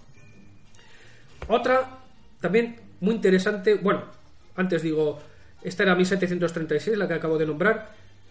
Gaudentio de Luca de Simon Barrington de 1737, que es un viaje a una civilización utópica perdida en el centro de África, ¿eh? mundos perdidos, Mm. todos esos temas. Y esta, esta es la que que quería mencionar, que es muy interesante. El viaje subterráneo de Nikolai Klimi, de Ludwig Holberg, este era alemán, que es un viaje al interior de la Tierra. Vaya. Esto es nuevo. El autor era, eh, perdón, era danés, era dramaturgo, historiador, ensayista. Y en esta novela también, una vez más, es un viaje a una sociedad utópica. El protagonista lo que hace es caer por un agujero y cuando está cayendo durante un rato, de pronto se encuentra flotando como en, un en el espacio. Y resulta que dentro de la Tierra lo que ves, pues que estaría como el núcleo, que sería el Sol, y mundos que giran alrededor. O Entonces, sea, dentro de la Tierra hay como una como otro un sistema. solar, sí. Entonces, eh, después de pocos días, eh, orbitando, porque lo que hace es, es orbitar al fin y al cabo, eh, eh, pues es atacado por un grifo, esta criatura mítica, ¿no? Y cae en un planeta llamado Nazar. Entonces ahí se encontrará con la, cultura de los portuanos. Entonces, pues como en otros libros, pues se dedicará a describir Describir la sociedad, el etcétera. mundo, tal, no sé qué, pim, pues no vamos a entrar en ello. Eh, eh, Peter, por ejemplo, otra obra, Peter Wilkins de Robert Pal- Paltok de 1750, que es un viaje a los al sur desconocido, y aquí se encontrará con una raza de gente alada. ¿no? Vaya. De hecho, pues eh, como se casará y todo con una mujer de estas. Y otra obra que es también muy interesante, Micromegas de Voltaire, de 1752. Voltaire Micronautas. eh, pues Voltaire, que es, conocéis mucho, ¿no? Pues el famoso ilustrado y filósofo por excelencia, ¿no? Autor Sin también duda. de obras de dramaturgo, satírico, El pensador de la ilustración por excelencia. por excelencia, exacto, ¿no? Entonces, Micromegas, no los Micromegas, porque mi- Micromegas es el nombre de uno de los protagonistas, es una historia pequeñita que también aparece en este libro de Viajes a la Luna, que os he mencionado antes, de Carlos García Gual, y, y que también se considera pues, uno de los trabajos seminales en la, en la ciencia ficción. ¿Por qué? Porque aquí también nos vamos a encontrar a dos alienígenas que visitarán la Tierra. ¿Mm? Que eso, este concepto nuevo. En este caso, fijaros, eh, describe primero a Micromegas, que es el nombre del protagonista, que es un habitante de un planeta que orbita en la estrella de Sirio. Aquí ya nos vamos fuera del sistema solar. Es un mundo que es, que es enorme. De hecho, Micromegas eh, mide 6 kilómetros de alto. O sea, describe un tema Vaya. fantástico, ¿no? Es un mundo que a lo mejor, pues, eh, 20, y- 20 y pico mil veces más grande que la Tierra. Tiene 450 años y, según nos dice, está ahora llegando al fin de su infancia. Bueno. Eh, Micromegas cuenta, aquí tenemos un poco de denuncia quizás social, socerrada, ¿no? De la época, en que ha escrito un libro científico en el que estudia los insectos de, de su planeta, pero que este libro en su mundo es considerado herejía por los científicos de su mundo, y tras un juicio de 200 años, eh, lo, destierran por 800 años, por 800 años de su planeta. Entonces, eh, Micromegas lo que dice, bueno, pues voy a aprovechar para viajar y conocer el universo. Viaja, dice, pues bueno, aquí pillo un asteroide, aquí un cometa y me voy moviendo, pum, de un lado para otro. Hasta que llega a Saturno. Y en Saturno se encuentra, eh, pues con, aunque sus habitantes son más pequeños, pero aún así miden 1800 metros de largo, de alto, y se encuentra pues con uno que es el secretario de la Academia de Saturno, ¿eh? como la Academia de las Ciencias de Saturno, se pone a hablar con él. Esta obra es eh, lo, lo que decimos, el modelo este de que en base a diálogos, pues te vas poniendo todas las ideas. También ¿no? un concepto muy clásico, ¿no? Sí. Entonces, por ejemplo, empiezan a discutir sobre las diferencias de que dicen, pues mira, en Saturno tenemos 72 sentidos. Dice, ah, pues en Sirio tenemos 1000. Pues en, Saturno vivimos 15.000 años terrestres. Pues nosotros 50.000. Pues nosotros 10 millones y medio. ¿no? Claro. Eh, Y al final pues deciden, pues "Oh, vamos a seguir el viaje juntos. A ver, un viaje filosófico, que era este modelo de la época también de y este modelo, bueno, también me estoy acordando ahora de de criticar nuestra sociedad o hablar sobre nuestra sociedad en base a un visitante extranjero.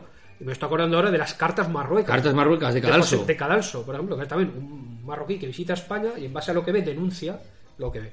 Pues en este caso, al final nuestros amigos llegarán a la Tierra, claro, como son tan grandes, al principio no verán nada, hasta que llegando allá por el Mar Báltico se encontrarán con una expedición científica que vuelve del Ártico. Entonces los cogerán y aquí ya, verán, vendrán una, serie de diálogos entre filósofos, porque habrá diferentes filósofos eh, en ese barco y cada uno defenderá diferentes ideas. Uno le explica a los visitantes eh, las ideas de Aristóteles, otros las de Descartes, otros la de Malebranche, que este no lo conozco, otros Leibniz, otros Locke, y llegará un momento en que uno de los filósofos les explicará la teoría de Aquinas, en que dice que el mundo fue hecho para la humanidad, exclusivamente. Entonces dicen que aquí llega, es cuando nuestros visitantes se parten el pecho de risa, diciendo, pero qué ignorantes que sois, qué ignorantes que sois. Le regalarán un libro a los filósofos, pero que curiosamente, cuando lleguen a mostrarlo en la Academia de, de París, lo abrirán y el libro estará con las páginas en blanco. Vaya. ¿no? Bueno, en fin, que es un relato cortito, pero que tiene mucha imaginación en base a describir a estos extraterrestres, ¿no? Pues como seres inmensos, con más sentidos, con diferente longevidad y tal. Y como, pues, este, bueno, de hecho fue Voltaire quien escribió el Tratado sobre la Tolerancia, ¿no? Eh, pues como eh, introducir este, este, por así decirlo, relativismo, ¿no? Es decir, a ver, nuestras ideas no son absolutas, todo relativo Depende, y podemos estar equivocados y nuestras ideas pueden no ser correctas. Eh, paso, voy al siguiente. Bueno, eh, no cito las que tengo por aquí. Sí que eh, esta, este género de los viajes imaginarios, en plan Gulliver, también tuvo mucho éxito y hubo tantos que a finales del siglo XIX salió una recopilación de 36 volúmenes Madre mía. ¿eh? de- de este tipo de viajes. Tenemos que mencionar otra obra que es muy importante también, eh, porque, claro, ya hemos explorado. Hemos explorado el, el mundo. Claro, conforme avanzan los descubrimientos, el mundo se va haciendo más pequeño. Nos llevamos la fantasía a los mundos exteriores. Eh, vamos conociendo también el, eh, pues eso, los planetas y tal, aunque no viajamos todavía ellos. Pero queda un terreno por descubrir todavía, que es el futuro. Mmm, viajes el futuro, tiempo. amigos. Claro, eh, encontremos que en esta época también se va se va avanzando en el campo, por ejemplo, de la geología y se descubre el claro que el tiempo geológico frente al bíblico es inmenso. Recordemos a este creo que era Arcipreste o lo que fuese que era User que fue el que dijo que se puso a hacer cuentas con la Biblia y dijo, ah, bueno, calculando, calculando, el mundo, el, el Génesis fue el 4004 antes de Cristo, que fue a las 4 de la mañana del domingo. Media hora arriba, media hora abajo. Se creó el mundo porque yo he mirado la Biblia echando mis cuentas. Hasta que llega el científico Labruyère, por ejemplo, uno de ellos, pero lo que os he dicho, ¿no? Claro, otros cuando se empieza a descubrir paleontología, geología, y ven que el tiempo dura, eso, que esto dura eones, que, que- que el tiempo se nos escapa. edades geológicas. Edades geológicas, y entonces, claro, surge ese terreno que es el futuro. Antes hemos comentado una obra que llegan cartas del futuro. Pues empezarán los viajes al futuro. En 1763 hay una obra anónima que se llama El reinado de Jorge VI de 1900 a 1925. ¿eh? que ya, es una historia del futuro y que introduce un género que es el de las garras futuristas. Aquí ya se habla de garras en el futuro y las describe. Pero el gran cambio viene con una obra francesa que se llama El año 2440 de Louis Sébastien Mercier, o Louis Sébastien Mercier, 1771, que fue un éxito en toda Europa, que te cagas. De hecho, y sobre todo en Alemania, que salieron mo- montones de un género que se llegó a llamar novelas del futuro. Eh, ¿De qué va esto? Pues bueno, el- el- la obra describe el- las aventuras de un nombre, de un personaje, no, no se nos da el nombre, que primero, bueno, arranca con una, una calorada discusión con otro filósofo sobre las injusticias que hay en París en ese momento, injusticias sociales. Eh, recordemos, he dicho, finales del 1771, la Revolución Francesa ya está al caer. Está a punto. Es- Esto está, esto está ya calentito. Entonces, después de esta discusión, se duerme y cuando despierta aparece en el, en el París del futuro. Entonces lo que hace es describirte el París del futuro, todo lo que ha cambiado. Y vamos, eh, Lo que hará también Julio Verne unos años después. Sí, sí, la, esta obra que hizo también, y que harán muchos, yo os digo, esto tendrá mucho éxito. Entonces describe pues cómo se organiza el espacio público, cómo funciona el sistema de justicia, cómo los hospitales son más efectivos, es aquí un, un punto de vista pues más positivo, y casi podemos decir lo que, lo que no hay ¿eh? entonces. Pues no hay ni monjes, ni curas, Ah. ni prostitutas, ni mendigos, Bueno, ni no hay ejércitos, no hay esclavitud, no hay arrestos arbitrarios, eh, no hay impuestos, no hay gremios medievales. todo mejor, amigos. El, el comercio, el comercio, por ejemplo, de café, que tal, en fin.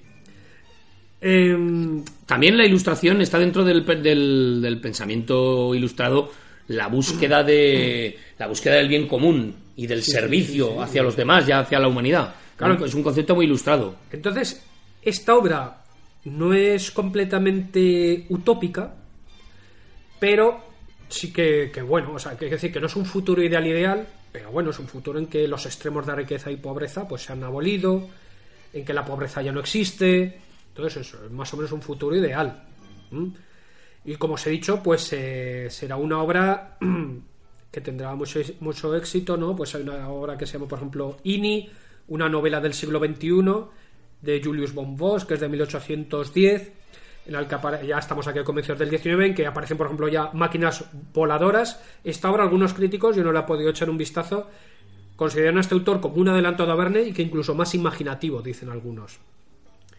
Eh, ya nos meteríamos a principios del 19, las cartas póstumas de otro autor fra- francés, Restif de la Breton, que es ya una historia pero que se vaya a un futuro bastante lejano y que pues, eh, pues empieza a hablar pues, bueno, de todas las invenciones que hay en ese futuro.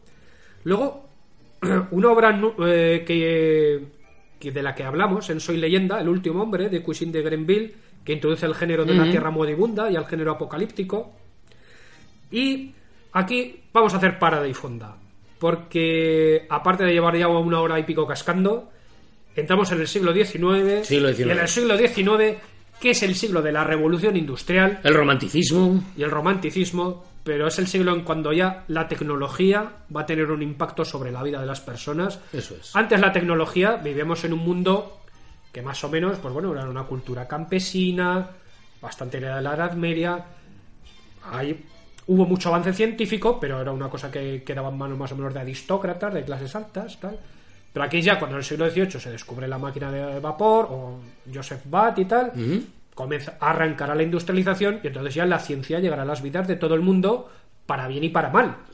Y entonces ese impacto que tendrá popular también tendrá un impacto muy grande en la ciencia ficción. Entonces, parada y fonda y volvemos en un momentito. Continuamos enseguida.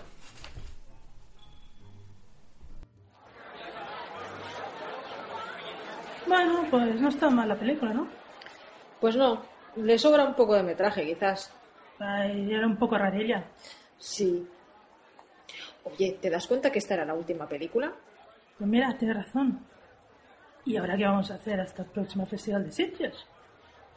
Oye, ¿y si hacemos un podcast? ¿Un podcast? ¿Y de qué hablaríamos? Pues no sé, podríamos hablar de cine, del cine que nos gusta, de cine fantástico, de ciencia ficción, de terror. Y también podríamos hablar del Festival de Sitges.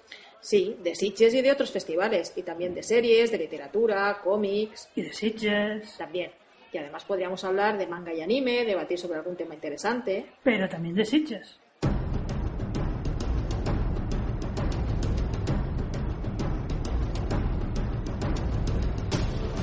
Atmósfera Cero Podcast, un podcast sobre cine y cultura fantástica, de ciencia ficción y de terror. Y sí, también hablamos del Festival de Sitges. Supéralo.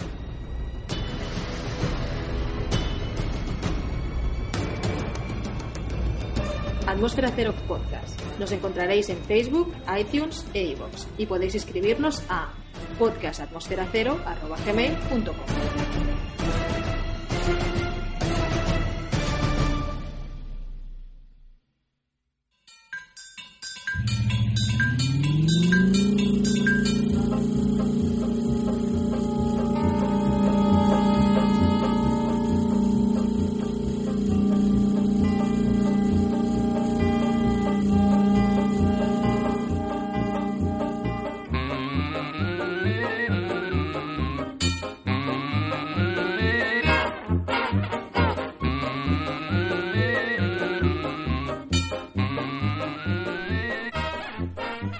aquí estamos de vuelta y en este momento la retardis se ha parado a comienzos del siglo XIX, siglo XIX, el siglo de la industrialización, pero también el siglo del romanticismo, el siglo en que la razón entra en crisis. La razón entra en crisis.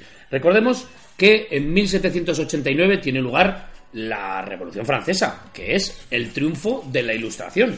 La Ilustración plantea un mundo nuevo, eh, lleva hasta el paroxismo los conceptos del, del humanismo del siglo XVI, en el que el hombre está en el centro del universo, no solo desde el punto de vista filosófico y religioso, sino también social. Y es en el momento en que el antiguo régimen colapsa. La Revolución eh, Francesa eh, hace tambalearse y tirar por tierra los conceptos del antiguo régimen, las dictaduras y las monarquías absolutistas que venían eh, rigiendo el mundo desde sus inicios, pues por primera vez caen por tierra y se crean los parlamentos, en fin. Sí, bueno, qui- quizás solo recordemos que, que- que es cierto que fue anterior la Revolución Inglesa, que creo que... en el Sí, del 16, es verdad. Que allí rodó la cabeza del rey Eso también. es. eh, y que entonces, pues que bueno, ahí al menos quedó la monarquía parlamentaria. Fue Mm. una cosa luego... o sea, se recuperó otra vez y tal, no tanto como a lo mejor en, en Francia, que pasaron de la, de la República al Imperio en un pispás.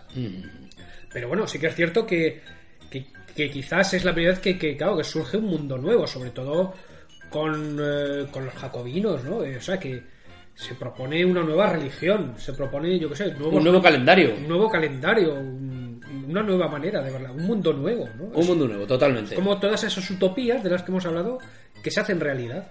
Es cierto que son revoluciones burguesas, revoluciones que son, eh, que son eh, lideradas por una clase pujante, la burguesía, una clase pujante importante.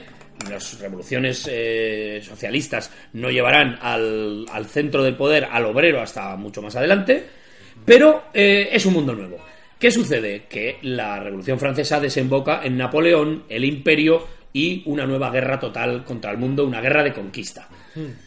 Eh, esto lleva a un nuevo concepto filosófico que es el del romanticismo. Los románticos son aquellos escritores y, y pintores y, y también arquitectos que vieron derrumbarse el mundo de la razón. ¿Y qué es lo que contraponen a la, a la razón? Pues se contrapone la pasión, El sentimiento. el sentimiento, el concepto del individualismo frente, al, al- frente a la organización de las sociedades plantean el individualismo, el yo frente al, frente al nosotros, la introspección, la búsqueda dentro de los sentimientos. Eso nos lleva también a, a la noche, al escapismo, a preferir los ambientes eh, los jardines románticos, un jardín romántico es un jardín en donde las, las plantas crecen eh, de manera libre, eh, a su modo, un jardín eh, iluminado por la luz de la luna frente a los jardines versallescos, los jardines como, del 18. como reflejo, ¿no? Del interior de Eso es.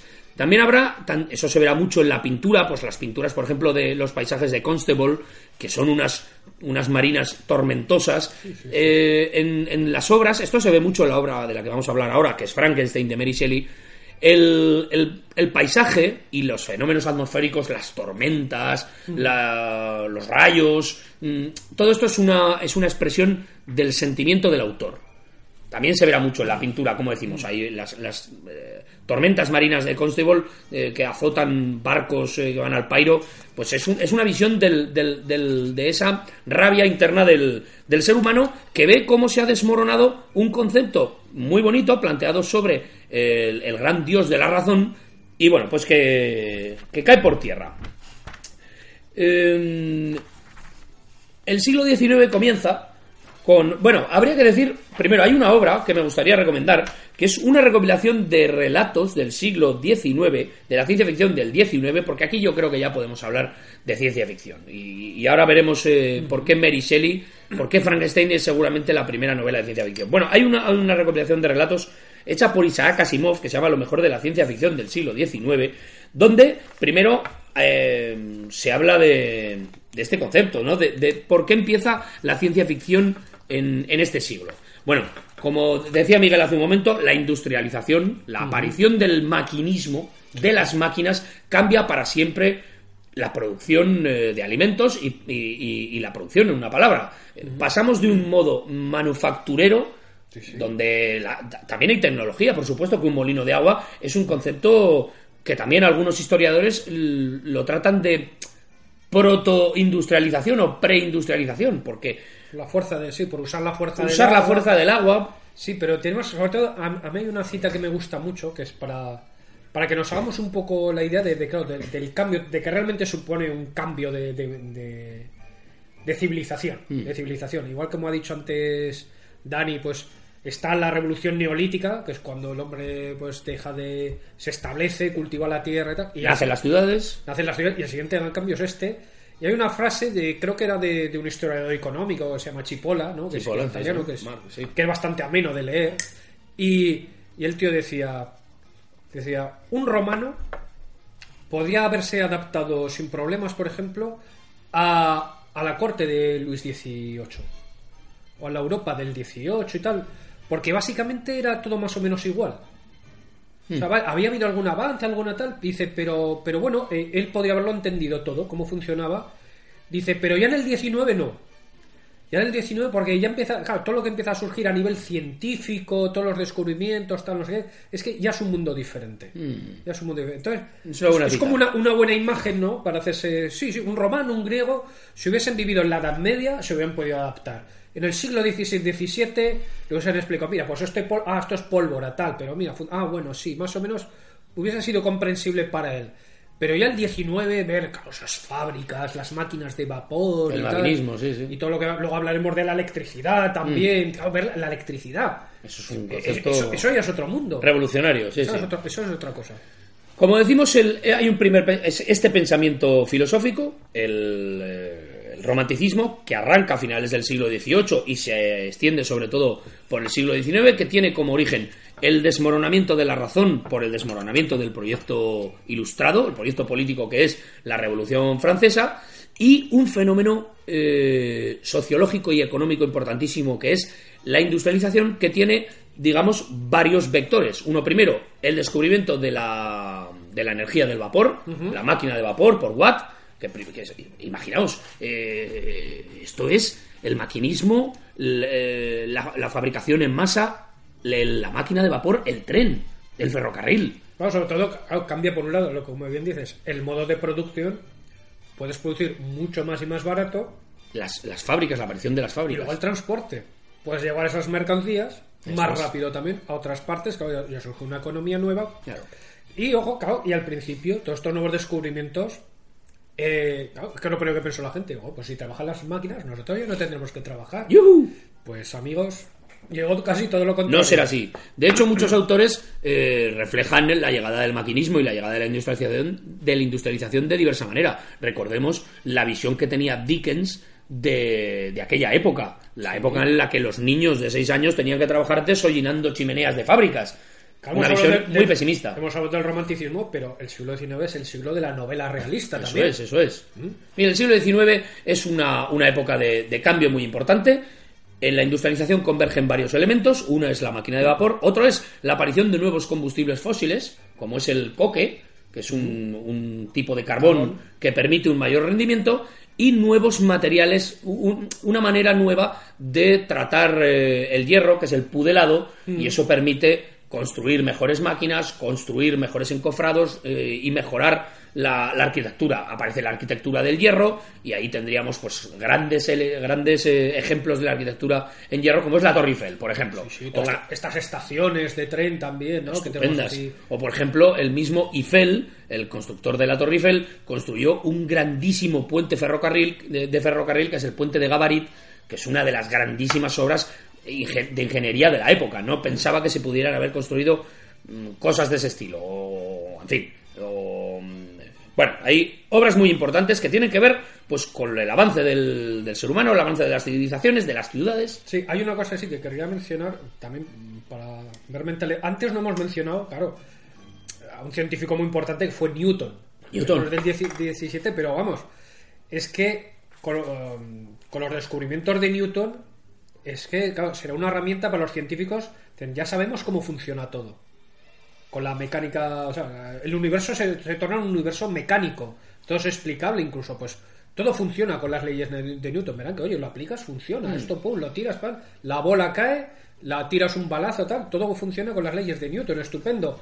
Tanto es así que, que bueno, hemos dicho el 19 romanticismo, pero a nivel tecnológico y científico, eh, la gente verá y dice, joder, estamos en el mejor de los... Ya sabemos cómo funciona todo. De hecho, para a finales del 19 se consideraba que, que, bueno, que en física ya estaba todo descubierto, por ejemplo.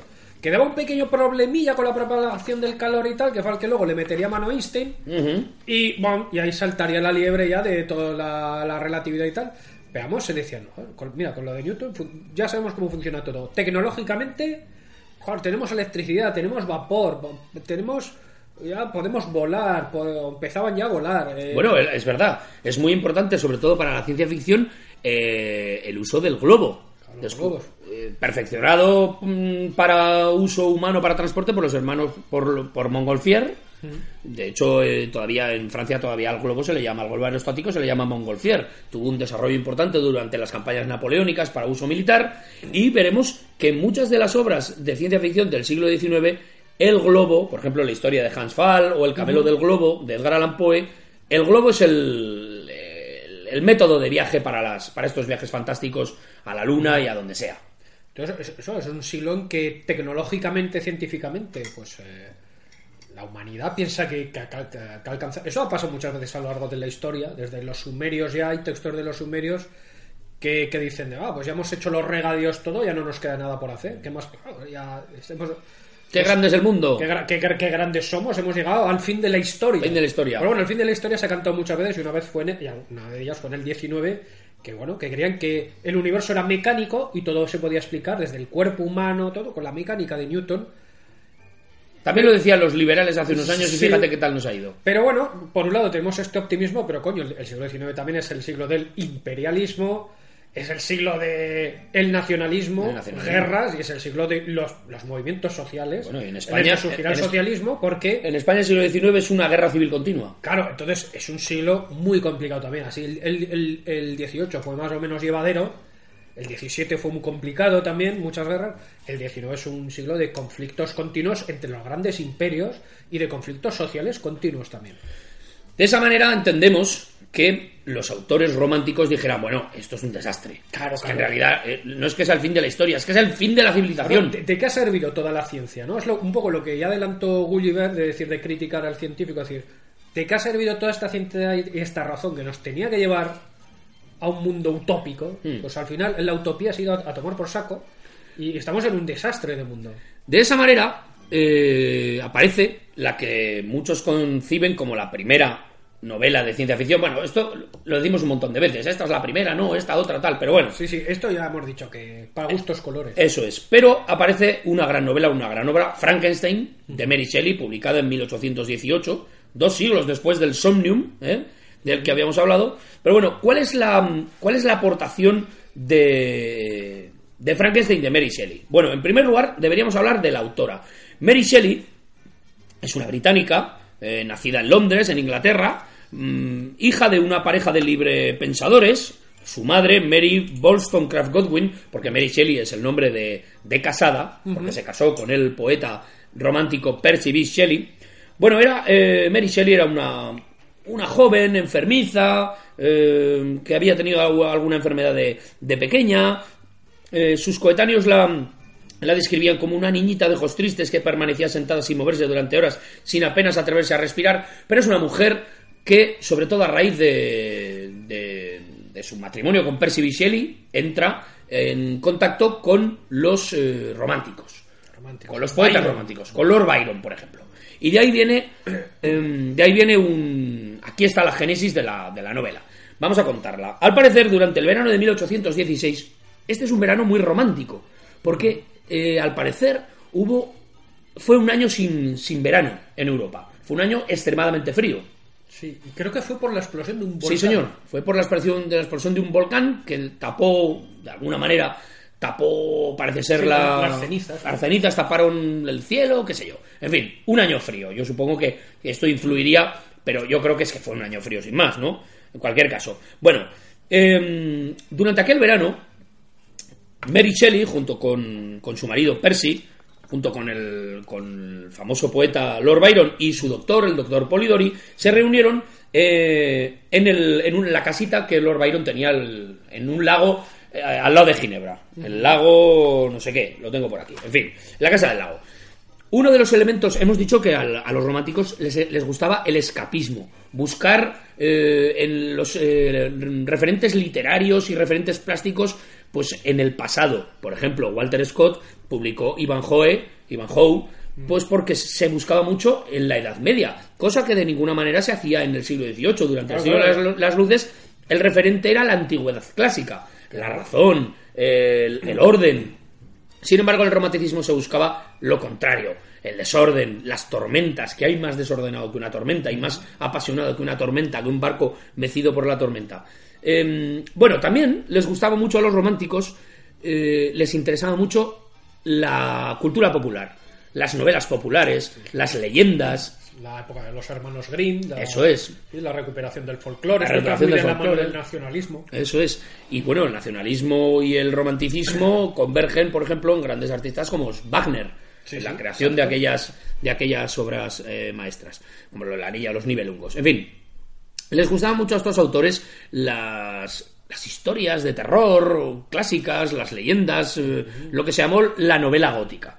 ¿De acuerdo? Que, que- que nace en aquel momento. Y se conjuraron y dijeron, bueno, pues a lo largo de este verano, porque entonces los, eh, todos estos, como eran ricos, tenían unas vacaciones estupendas. Decían, vamos a pasar todo el verano metidos en, en casa del, de Byron, escribiendo y haciendo tontadas. Y se conjuraron, eh, Byron les dijo, ¿por qué no escribimos cada uno una historia de fantasmas, una historia de terror?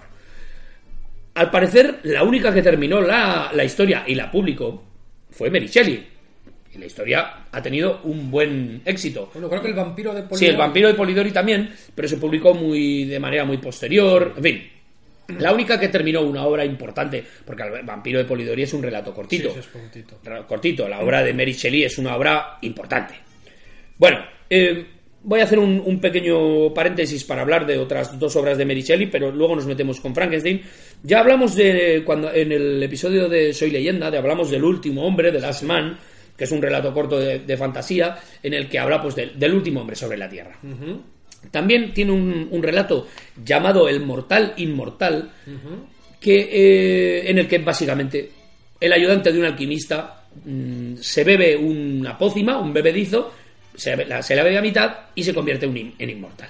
Es muy parecida a la historia de los inmortales porque de la película quiero decir Sí. porque lo, lo que cuenta es el envejecimiento de su pareja y su muerte y su permanencia en el mundo. Bueno, es una historia curiosa, pero que tiene su origen en, en el alquimismo. Por lo tanto, aquí no hay exactamente ciencia. Ciencia ficción como la, como la queremos entender. Frankenstein, o el moderno Prometeo, tiene por objetivo que el ser humano quiere trascender lo que hasta ahora ha sucedido. Bueno, no vamos a contar la historia de Frankenstein porque todo el mundo la conoce. Ya, ya la sabéis, claro. Pero sí me gustaría acotar por qué se llama el moderno Prometeo. No sé si todo el mundo sabe que Prometeo fue un, un personaje de la mitología griega que robó, un titán creo que, que fue, que robó a los dioses el fuego.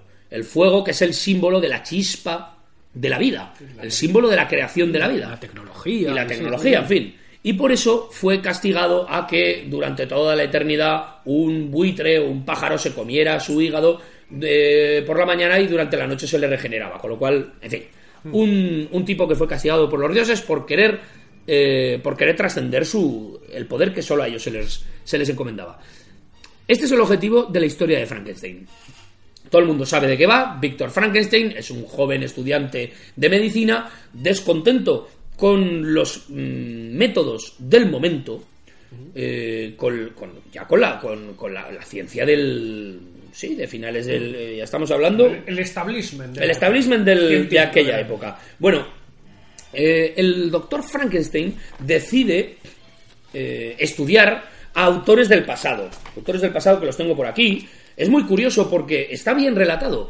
Mm, El doctor Frankenstein se va a la Universidad de Ingolstadt a estudiar medicina, lo que ahí se llama, y le empieza a interesar lo que, lo que llama la filosofía natural Sí. es una manera de concebir la ciencia, una manera amplia, pero viene a ser, pues, las cosas de la vida. ¿Cómo, cómo se forma la vida? Las ciencias naturales. La ciencia natural, eso es. ¿Qué vamos? El Conocimiento el del medio, el libro de ciencias naturales. Entonces este hombre se interesa por Cornelio Agripa, que es un, un estudioso del siglo XVI, un cabalista alemán, que escribió obras satíricas y también filosofía oculta. Con lo cual aquí entra ya, se interesa por el pensamiento mágico, porque al parecer escribió pues obras sobre ocultismo. Sí, Agripa es. Sí, un ocultista. Bueno, un cabalista. La- la- recordemos que la cábala es un- una parte del pensamiento hebreo, del pensamiento judío, que tiene que ver mucho con la alquimia, con el- la cabalística, tiene que ver con los números. eh, pensamiento esotérico. Pensamiento esotérico, esoterismo, efectivamente. También se interesa mucho el doctor Víctor Frankenstein por Paracelso, que es un alquimista también, que definió los cuatro sabores y, en fin. Mm, También era un alquimista que habla también de, de esoterismo, pero tiene una cierta importancia porque su concepto de la, medi- de la medicina se alejó de la escolástica, que es, eh, era la manera en que se concebía la medicina en su época, en el en los siglos XV y XVI. También era, se interesa por las obras de Alberto Magno. Por supuesto, en este momento, en el momento que el personaje, Víctor Frankenstein, estudia y recoge todas estas obras antiguas, todo esto está superado. Y sus, y sus profesores le dicen, pero esto es una estupidez, ¿qué, qué- qué haces leyendo todo esto? Esto está absolutamente superado. Pero él piensa que no. Alberto Magno en el siglo XII, eh, bueno, pues eh, fue... Maestro una- de Santo Tomás de aquí. fue maestro Santo Tomás de Aquino y, de, y Santo Tomás de Aquino eh, recibió de él el interés por la observación como elemento fundamental para el estudio. Y de ahí a Galileo Galilei. Pensamiento aristotélico. Pensamiento aristotélico. Con lo cual, lo que tenemos es un, un- un tipo, un estudiante de medicina, interesado por los sabios del pasado. Bueno, no vamos a explicar de qué va la jugada, pero todo el mundo sabe que Víctor Frankenstein consigue dar vida a una criatura, eh, a- dar vida a un cuerpo inanimado. ¿Y cómo lo consigue? Miguel hacía referencia a, a un descubrimiento importantísimo, que es la electricidad, queridos amigos. La electricidad.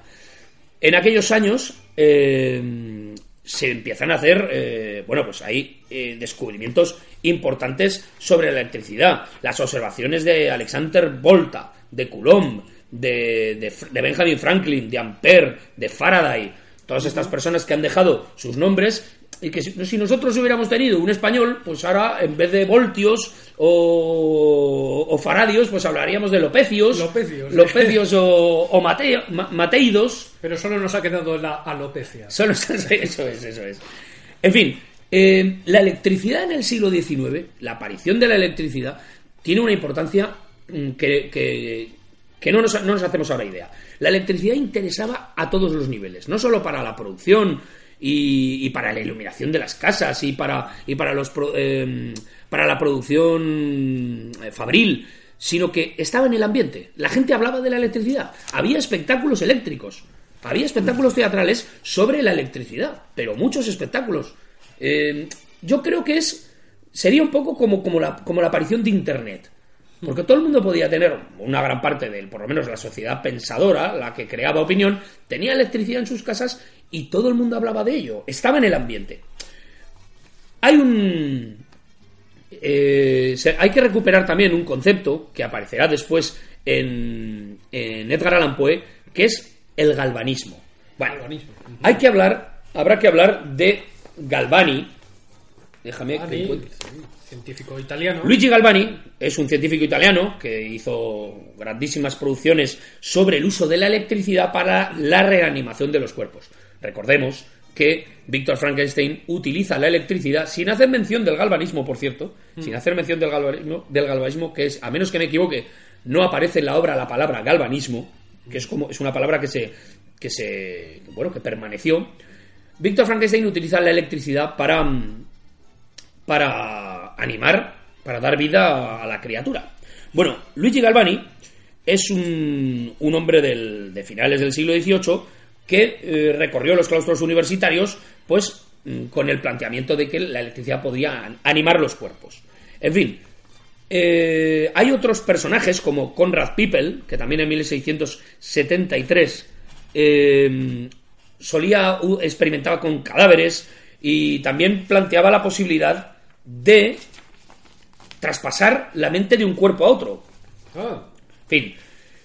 sí, Espera, sí, es que estoy... Claro, es que en aquella época, co- como bien dices, claro, surge la electricidad y la gente veía, claro, una fuerza de la naturaleza y, Porque, claro, es, es una cosa, la electricidad no es como el fuego, claro, el fuego lo ves y tal. La electricidad está en la naturaleza, pero de normal lo único que ves, para empezar, lo único serían los rayos en el cielo, que para la gente era algo, una fuerza incomprensible. Entonces, claro, cuando eh, los científicos empiezan a ver, no, esto eh, lo podemos usar, lo podemos manipular. Pues claro, sería, el otro día hablamos del descubrimiento de la energía atómica. Eso como es. la gente dijo, va, pues con la fuerza del átomo. Lo haremos todo.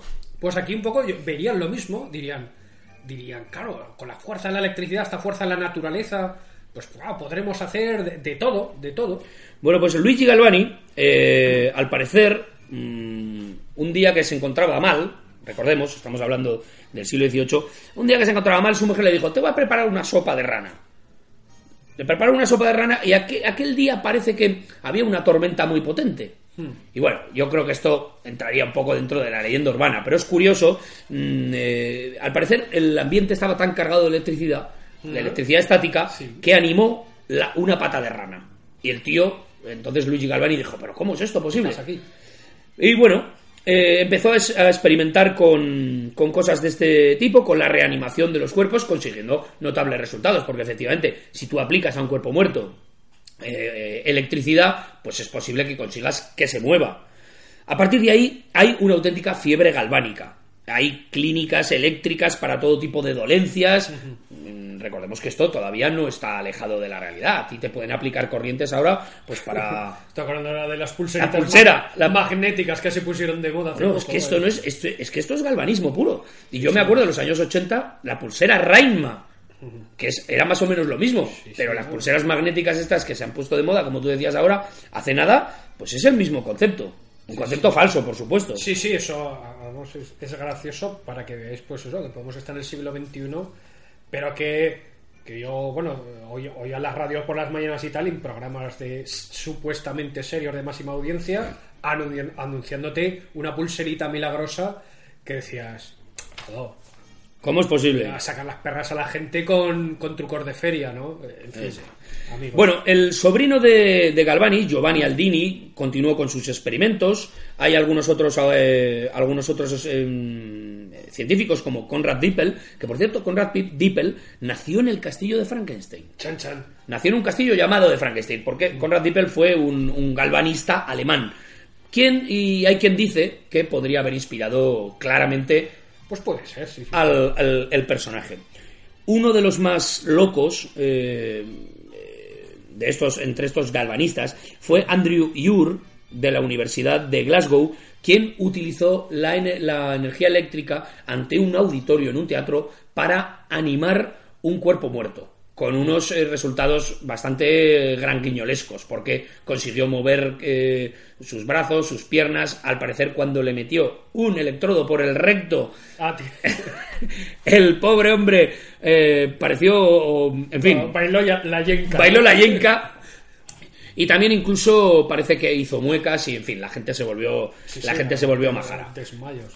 Entonces, eh, bueno, pues este es un poco el planteamiento inicial, no el planteamiento inicial, sino El contexto. el contexto científico, que- en el que se movía aquello. ¿De acuerdo? Entonces, este es, este es el planteamiento básico de la, de la novela. Eh, Víctor Frankenstein consigue animar un cuerpo muerto con la, con la energía eléctrica. Por cierto, con la energía del rayo, en fin, porque Víctor Frankenstein había, dentro de la novela, había experimentado con los rayos y este tipo de cosas. A partir de ahí, es una novela magistral, por cierto. Yo creo que todo el mundo debería leer Frankenstein. Pero es una- Clásico, es un clásico. es un clásico, es una novela típicamente romántica donde todo este mm, donde todo este amor por la nostalgia, por la introspección, eh, la melancolía del personaje, porque es un personaje con el, el personaje de, de la criatura, que por cierto no tiene nombre, es un personaje con el que te sientes identificado. También hay mm, una hay el- elementos mm, que se repiten mucho en la novela del siglo XVIII y XIX, que es la, el concepto de cajas chinas, historias dentro de la historia. Todo el mundo recordará que cuando la criatura se escapa, se va a un bosque a los alrededores de Ginebra, allí conoce una familia eh, a la que espía, vive dentro de su granero, el, el señor es ciego, el mayor.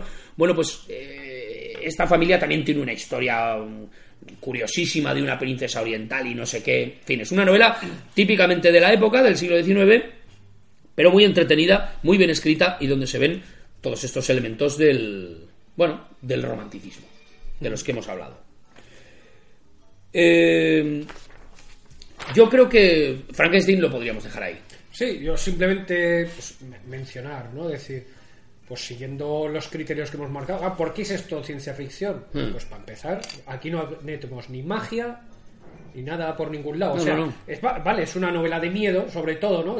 En su momento se concibió más, por eso como para una novela de, de fantasía, de terror, pero todos los elementos que salen son plausibles en base a la ciencia de su momento, de lo que sabían, claro, ellos, pues tú ves la- pues, los circos estos que montaban los galvanistas, ¿no? De, mira, llevo aquí, pum, y lo muevo con electricidad. Entonces, pues hombre, a más de uno se le ocurriría, pues claro, la electricidad a lo mejor es, es lo que alimenta a los seres humanos, ¿no? Es como, no está, pues a lo mejor se puede volver a cargar la batería de un ser humano y... Mm. Claro, esa idea estaría en el aire. Pues bueno, tenemos una explicación racional para, para un tío que vuelve y, y, pues eso, materialista, racional. Bueno, recordemos que hasta entonces, eh, eh, hasta entonces todavía seguían activas las teorías de Descartes, que el, el- el cuerpo se rige por los humores y unos canales en los que los humores y los fluidos se mueven. Bueno, pues Galvani de alguna manera ayudó a refutar todas estas teorías. había, ah, yo creo que es también del, del, del 19, ¿no? Otro- o del 18. o- Claro, cuando va entrando esta visión materialista del mundo, una obra que es de Lametrie, que es el hombre máquina, ¿no? Esta visión ya mecanicista del ser humano, ¿no? De aquí ni alma ni nada, somos máquinas y funcionamos como máquinas, entonces, claro, pues también nos podemos reparar. Y sobre todo, bueno, y también porque esta obra, pues claro, introduce pues eh, uno de los prototipos, eh, caracteres clásicos, que es el del el Mad Doctor, el científico que juega a ser Dios, que quiere trascender los límites, que quiere ir más allá, más allá no solo de la ciencia conocida, sino también de la ética y de la moral, y que Lo que pasa es que también tiene un... Recordemos que tiene su crimen y su castigo, porque él, eh, Víctor Frankenstein, tiene que pagar un precio muy alto. O sea, eh, la criatura se revela contra él, le pide una compañera, mata a algunos de sus familiares, mata a un hermano suyo. En fin, él mismo se ve castigado por haber trascendido eh, el poder de Dios que nunca debería haber. que esa sería la moraleja. Esa es la moraleja, La eso es. moraleja de, claro, cuidadín, eh, quizás es la primera obra que hay esta, esta reflexión de cuidado que hacemos con la ciencia, ¿no? Que está en la línea esa de, del romanticismo, de ver cómo todo, todo este esta razón y todo este ci- conocimiento científico no está saliendo tan bien como esperábamos, Mm. que se puede usar para el mal, tal. Entonces, ojo con lo que hacemos con el conocimiento científico, que nos puede salir mal. puede salir. Quizás es la primera obra pues que, que, que se mete en este Eso es. Hay algunos autores eh, interesantes. Hemos hablado en alguna ocasión de Eustaquio Teodoro Augusto Hoffman, un autor a caballo entre el siglo XVIII y el siglo XIX, que publicó El hombre de arena, es una obra netamente romántica, que influyó después mucho en, lo- en las vanguardias, sobre todo Sí. en los surrealistas, pues porque el hombre de arena, Sandman, es un, un personaje de la, de la mitología, bueno, de, la- de las leyendas eh, alemanas, que es un es el hombre del saco. Que si los niños no, no se duermen, les echa arena en los ojos y es una especie de, de hombre del saco. Dentro, en esta obra sale un- una autómata llamada Olimpia. Bueno, pues es una especie de robot, lo mencionamos en su momento cuando hablamos de Rur. Un autor interesante, Edward Page Mitchell, eh, que fue un escritor de ciencia ficción interesante, americano, nació en Bath en el año 1852 y le, le pasó un accidente fortuito, le dejó ciego de un ojo eh, en la juventud y se dedicó a escribir ciencia ficción. Y escribió, por ejemplo, en el New York Sun, donde más años más tarde escribiría también Edgar Allan Poe. Tiene algunas eh, novelillas y relatos muy curiosos y ya netamente de ciencia ficción. Por ejemplo, The Crystal Man. El hombre cristal es eh, sugería un medio científico para conseguir la invisibilidad. El hombre de cristal. ¿De acuerdo? Y hay uno de los primeros relatos sobre viajes en el tiempo. mm, también con, un- con una máquina, que es un reloj. Pero bueno, esta historia, la verdad es que entra más en lo, en lo fantástico que otra cosa. Pero es uno de los. es interesante porque es uno de los primeros viajes en el tiempo con paradoja. Explica la historia, no voy a. no voy a abundar mucho, pero bueno, explica la historia en la que unos personajes, eh, un par de chavales, viajan al. eh, hacen un viaje, hacen un viaje a. creo que es a Holanda. Y eh, allí, cuando están en una ciudad, la que sea, les explican cómo fue conquistada en el pasado, 200 años atrás, cómo esa ciudad fue conquistada por los españoles atravesando un muro. En concreto le dijeron, mirad, por ese muro pasaron los españoles la noche de tal día de 1600 no sé cuánto, ocasionando la conquista. Bueno, pues a través de ese reloj que daba la marcha atrás, se sitúan en esa, eh, en esa noche fatídica y una persona que les acompaña, siendo conocedor de aquella circunstancia, pues es capaz de llevar las tropas holandesas justo al, al lugar por donde iban a entrar los españoles, abortando la conquista. Bueno, es, un- es una paradoja curiosa. Eh, otro autor, Robert Duncan Milne, escribió, fue un amigo de Ambrose Bierce y Robert Louis Stevenson, mm, es un escritor de ciencia ficción pura que también apareció... Estos autores escribían mucho en periódicos, como ahora hablaremos de Edgar Allan Poe. Claro, la aparición de la prensa también es importante para la Sí, divulgación de, la, de la literatura. Es, eh, no tiene nada que ver con el concepto del siglo XVIII, de los salones y de... Claro, es que además el siglo XIX la narrativa cambia mucho. Es la época en que surge la novela. Eso es. Entonces, claro, ya la forma de narrar las cosas, antes hemos hablado mucho de diálogos, de relatos en primera persona, que es- ahora nos resulta quizás pues, son lecturas más áridas. Ahí ya surge la narrativa como la- tal y como la entendemos hoy. Ujú.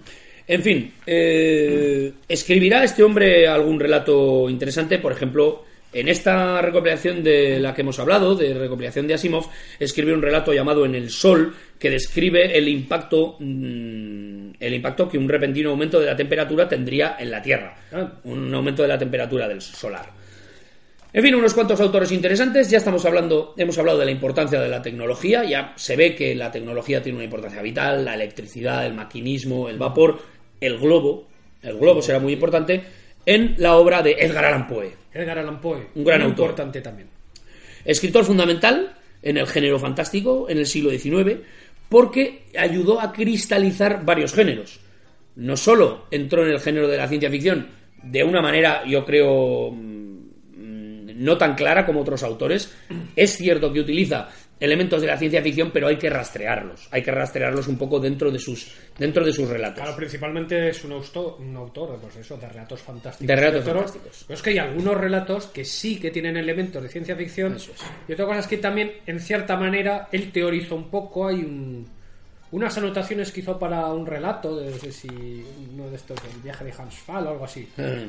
Eh, el tío lo que decía era un poco co- como introducción, decía, es que, claro, cuando hacemos relatos fantásticos, eh, decía, tenemos que hacer que sean plausibles, porque este, claro, eh, Poe también estaba muy interesado en la ciencia, seguía, por así decirlo, las novedades científicas de su momento, entonces Poe argumentaba que los relatos tienen que ser plausibles. Eso es. Que, que, que si haces algo, pues documentate bien, ¿no? Pues a, que debía estar con la ciencia que se conocía y tal, pues que debía de explicarse y tal, que debían ser creíbles, en resumen.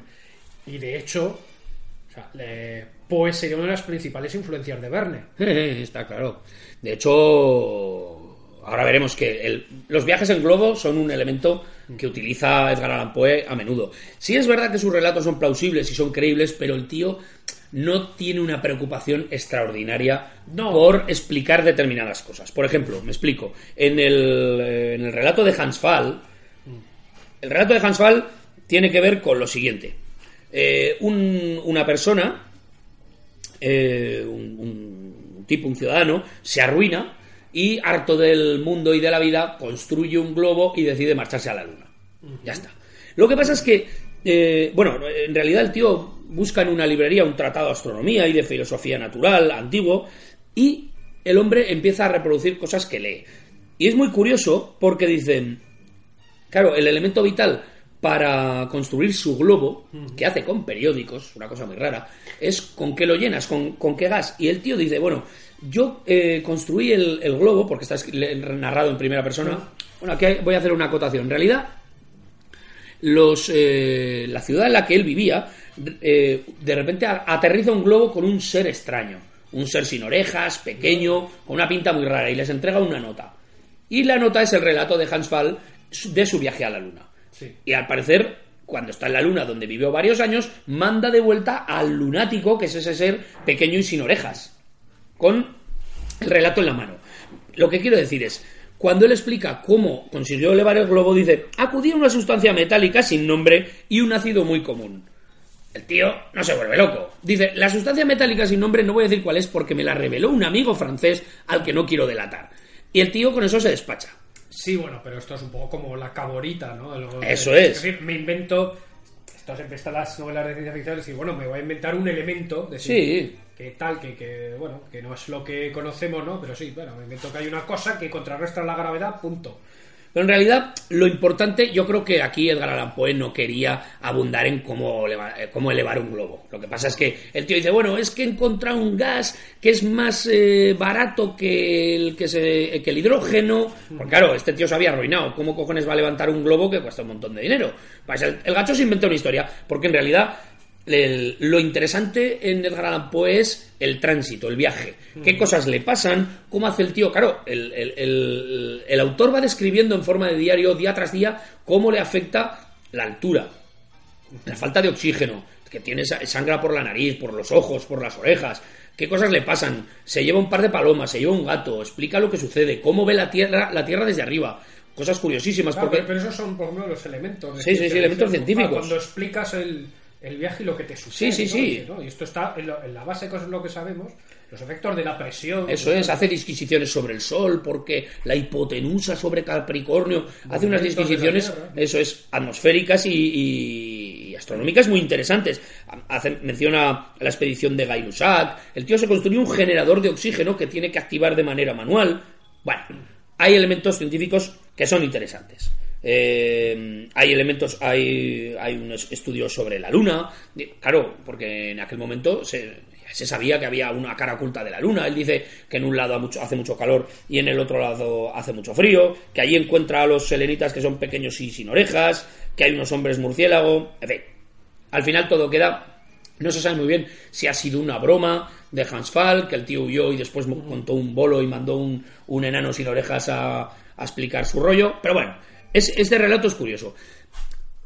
Utiliza, eh, claro, hay que comprender la ciencia del siglo XIX. No es como la entendemos ahora. En algunas cosas es muy similar, pero en otras, por ejemplo, eh, en otras hay, hay argumentos científicos que han sido refutados mm, hace muy poquito. Por ejemplo, la frenología. La frenología es una disciplina científica por la cual, una, una disciplina que a mediados del siglo XX todavía se aplicaba, por ejemplo, en la criminología. Lo que venía a decir es, mm, nuestro cerebro tiene unas funciones, hay un cierto determinismo, nuestro, cerebro tiene unas funciones que nos llevan a ser malvados o a ser eh, asesinos o a ser eh, unos violadores, ¿de acuerdo? Y eso tiene un reflejo en la forma de nuestro cráneo y en las dimensiones de nuestro cráneo. Eso es la frenología, que por cierto hace muy poquito la Universidad Autónoma de Barcelona acaba de publicar un artículo refutando la frenología con casi 5.000 mediciones de, todo el- de cráneos de todo el mundo. Quiero decir que es que todavía hoy, todavía hoy eh, tiene que haber alguien refutando este concepto de la frenología. Pues Dani, tengo curiosidad. ¿Qué te parece si paramos un momento? Me voy a medir el cráneo porque quiero saber de qué tipo soy. Me parece bien. Venga, paramos un momento y ahora volvemos.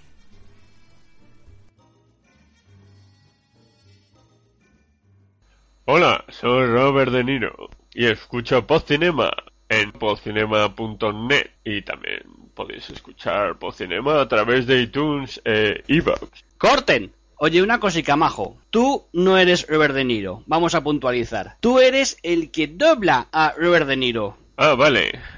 Hola, soy el que dobla a Robert De Niro y escucho Podcinema. ¡Corten! Oye, que, que no, que no. Que mejor dicho, vamos a ver. Eres el que imita al doblador de Robert De Niro. Vale. Hola, soy la imitación del que dobla a Robert De Niro y escucho Podcinema. ¡Corten! Espera un momento, imitación de Robert De Niro. Que aquí en Podcinema hacemos las voces que nos sale del ojete. Mira, lo hacemos así. Hola, soy Robert De Niro y escucho Podcinema en podcinema.net. Y también nos podéis escuchar a través de iTunes y ¿Ha- ¿Has entendido, maño? ¡Ay, no toques a mí! ¡A tomar por el culo, hijos de puta! Jo, maño, ¿cómo se ha puesto? ¡A la cascala! Mamón, imitación de mierda. Bueno, pues nada, que si os gusta el cine, escuchad Podcinema. En poncinema.net. ¡Un abrazo! Otro para ti. Venga, pues ya estoy de vuelta y nada, ya me he tomado las medidas. ¿Qué tal, qué tal? Pues me ha salido Uber Freak. Uber Freak. Uber Freak. Como decimos, el- la frenología era una disciplina científica que durante muchos años pues, se consideraba real y cierta. Se podía medir el cráneo de las personas o la- las proporciones del cráneo de la gente. Es decir, bueno, pues usted tiene una cierta inclinación, por ejemplo, al alcoholismo. Bueno, pues eh, esa ciencia o el mesmerismo, la mesmerización, que es la hipnosis, La hipnosis. pues eh, eran, eran disciplinas científicas, pseudocientíficas, pero científicas en el momento que se consideraban ciertas, reales.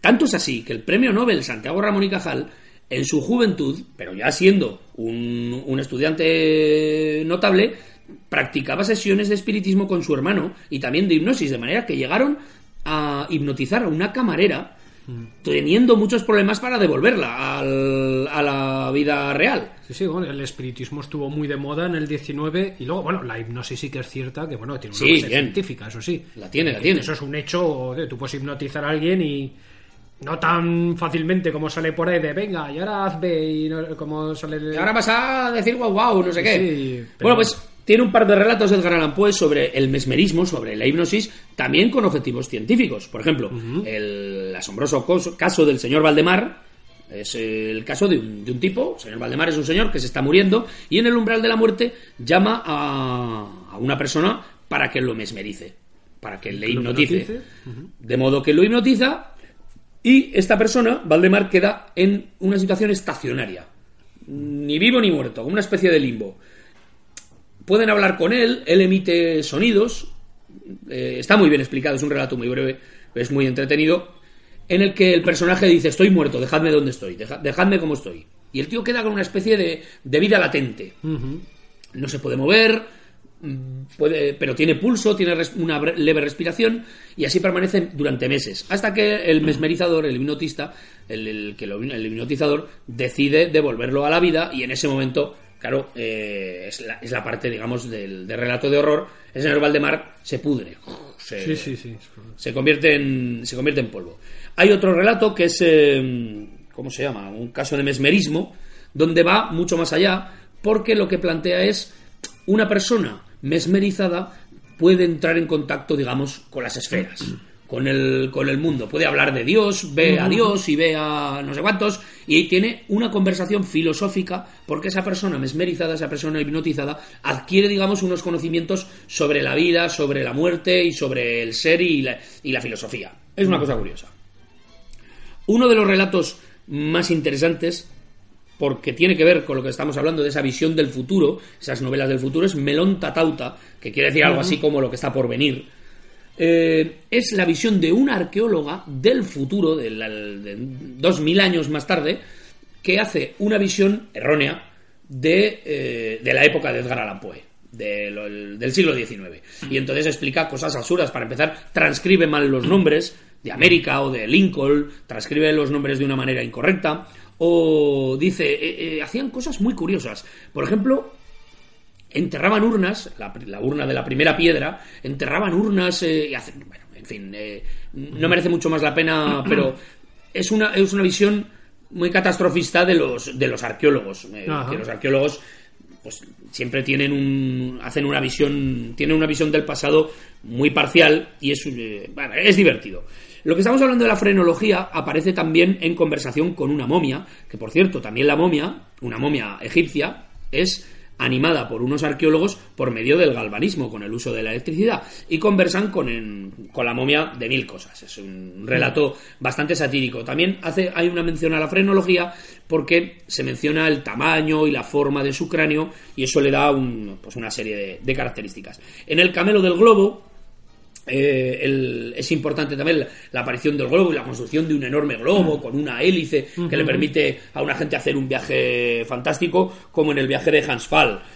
Y también tenemos eh, el, ca- el- el descubrimiento de Von Kempelen que este es un relato centrado exclusivamente en la piedra filosofal. Por lo tanto, aunque mucha gente lo, que- lo considera un relato de ciencia ficción, a mí me parecería un relato pues puramente fantástico.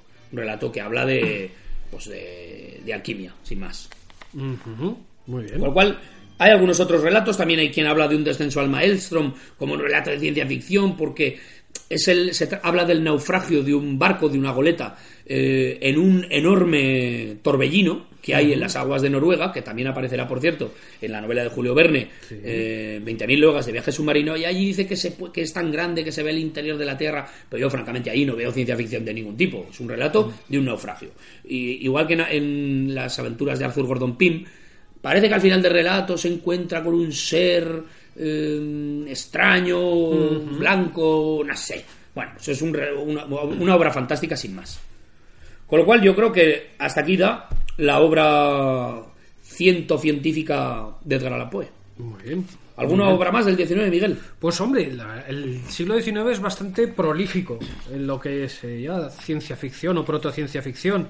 Antes hemos hablado de las historias del futuro, que fue un género que tuvo bastante éxito.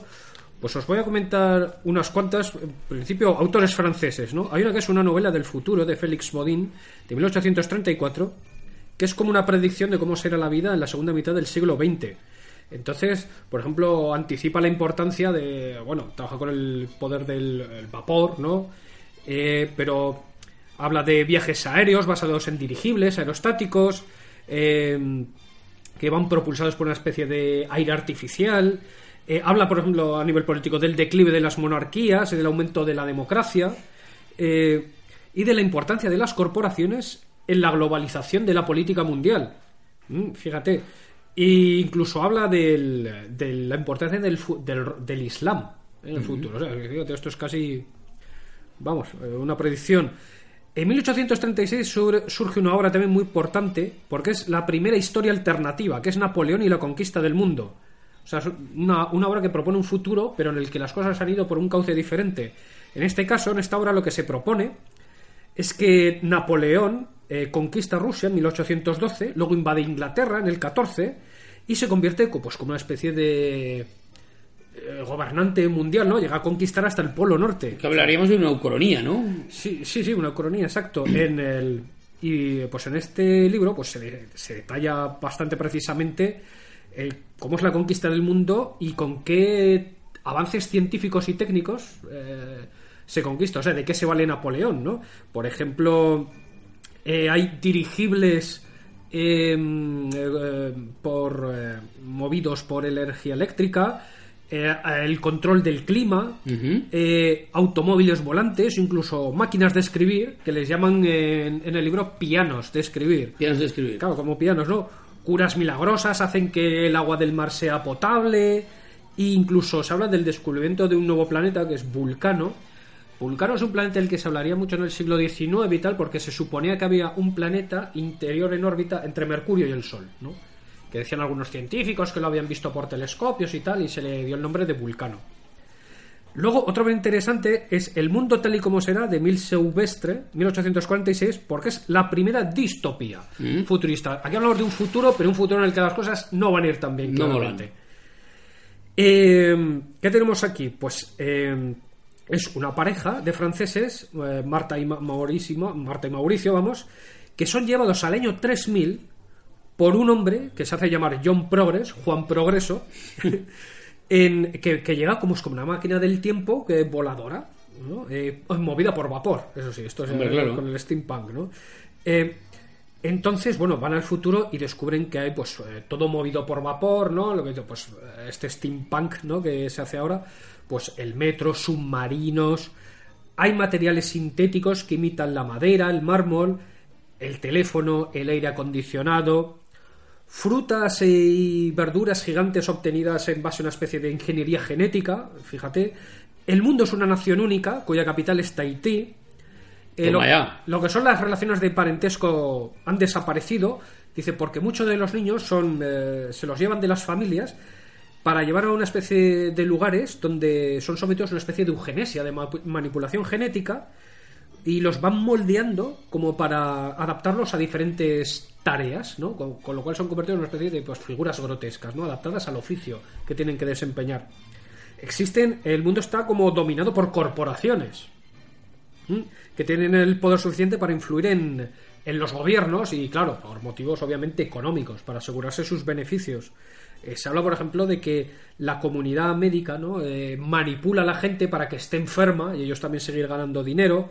O sea, tenemos aquí una crítica. Luego, en lo que es el resto del mundo, eh, China, se cuenta, pues, por ejemplo, que China ha caído en una especie de apatía, desgana, que está inactiva, ¿no? Que Persia está, fíjate, la zona de Persia, Golfo Pérsico y tal, está en conflictos religiosos, ¿no? guerras por causa de la religión. Rusia también está sumida en la oscuridad. Y Alemania está sumida en una especie de, de- de estado ultranacionalista. Vaya. Con lo cual estamos hablando de 1846. Parece que preludiaba. A- atinaba bastante. Esto como historias del futuro, pero luego surge en el, el 850 y- 1854. Hay una obra curiosa que se llama La estrella o Psi de Casiopea, de un autor llamado De Fontanay, que se considera el, el ejemplo, el eh, la protociencia ficción, por así decirlo, de Space Opera Coño. de lo que sería el género de las seis de ya aventuras en el espacio, imperios galácticos y tal. ¿Por qué? Porque, bueno, ¿qué cuenta esto? Cuenta que se descubre en los Himalayas una piedra que ha caído, un meteorito, una piedra que ha caído del cielo, y que dentro de esta hay una caja de metal con unos manuscritos. A los dos años logran traducirlos y lo que se encuentran, pues es, es como la historia de las civilizaciones de la constelación de Casiopea. Entonces se cuenta pues todo tipo de avatares, se habla de diferentes razas, sociedades, es como una visión bastante grande, ¿no? Pues viajes interestelares, colonizaciones, guerras. Como he dicho, eh, para algunos se considera un trabajo como visionario y ejemplo de lo que sería la, la space opera. Y otra obra curiosa, en 1861, París de antes de los hombres, porque es la primera novela, pero que ya se va a la prehistoria. Este creo que ya salen los hombres primitivos, hombres mono, ¿no? Entonces, busca del fuego. Un poco ese rollo, exacto, sí. Luego, eh, ahora ha estado en, en Francia. Luego, en, en lo que es la literatura anglosajona, tenemos como obras destacables Sinfonia de Alan Seaborn de 1820, que es una obra eh, basada en una teoría que surgió en aquella época muy popular, que era la de las tierras huecas, que fue pro- propuesta por un tal John Cleves Simmons y que él propuso que el interior de la Tierra era una serie de esferas concéntricas y que el planeta estaba y que estaban habitadas, que el planeta como diferentes niveles y que eran huecas y habitables, ¿no? Entonces, estas, claro, estas ideas tuvieron mucho éxito en lo que es el género literario en general. Hubo bastantes novelas de tierras huecas. Esta, pues, es la primera, la precursora, y habla, pues, de, pues eso, un capitán, ¿no? De que monta una expedición en un barco de alta tecnología para ir al Polo Norte. Se supone que las entradas, eh, en los polos nortes, había unos agujeros, ¿no? Por lo que podías acceder a las tierras huecas. Entonces va con barco hasta allí y, bueno, se va eh, penetra por el pasaje antártico, ¿no? Hacia el interior de la Tierra y en las profundidades pues encuentra una nueva tierra, la que ba- bautiza como Sinzonia, y allí encuentra pues una vez más una sociedad utópica gobernada por una aristocracia benevolente en que pues hay barcos con propulsión a chorro, trajes ignífugos tejidos con tela de araña y una misteriosa arma de destrucción masiva. Al final expulsarán al protagonista y, pues bueno, tras una serie de accidentes, vol- volverá, logrará llegar de vuelta, pero desgraciadamente en el viaje perderá todas las pruebas de su viaje, con lo cual no podrá demostrar nada. Y esto es bueno, un recurso que también se da mucho en la literatura, ¿no? De que al final no puedes No he traído los deberes que se me los ha comido el perro. no puedes demostrar nada, ¿no? Eh, luego, una que nos, nos habla un oyente, la de The Moon Oax, el bulo de la luna. Esta es curiosa porque fue una serie de seis artículos que salió en la prensa, en el New York Sun, donde trabajó también Edgar Allan Poe. Esto fue en 1835. Y entonces, de lo que hablaban estos artículos, era del eh, supuesto descubrimiento de, de vida en la Luna y de una civilización que se supone que lo vieron a través de un microscopio, de un, perdón, telescopio de última generación, súper avanzado, que podían observar la Luna.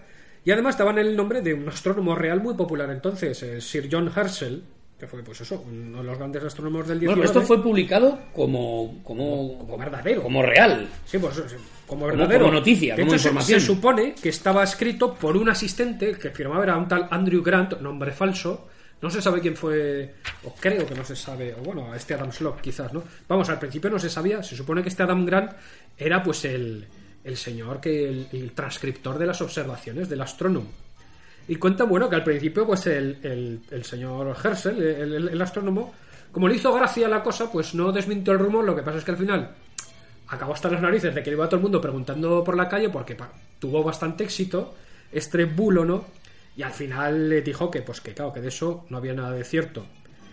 Esta historia es la que pudo haber inspirado la historia del Poe, la del el bulo del, del globo. El ¿no? del globo, sí, el camelo del globo. El camelo del globo.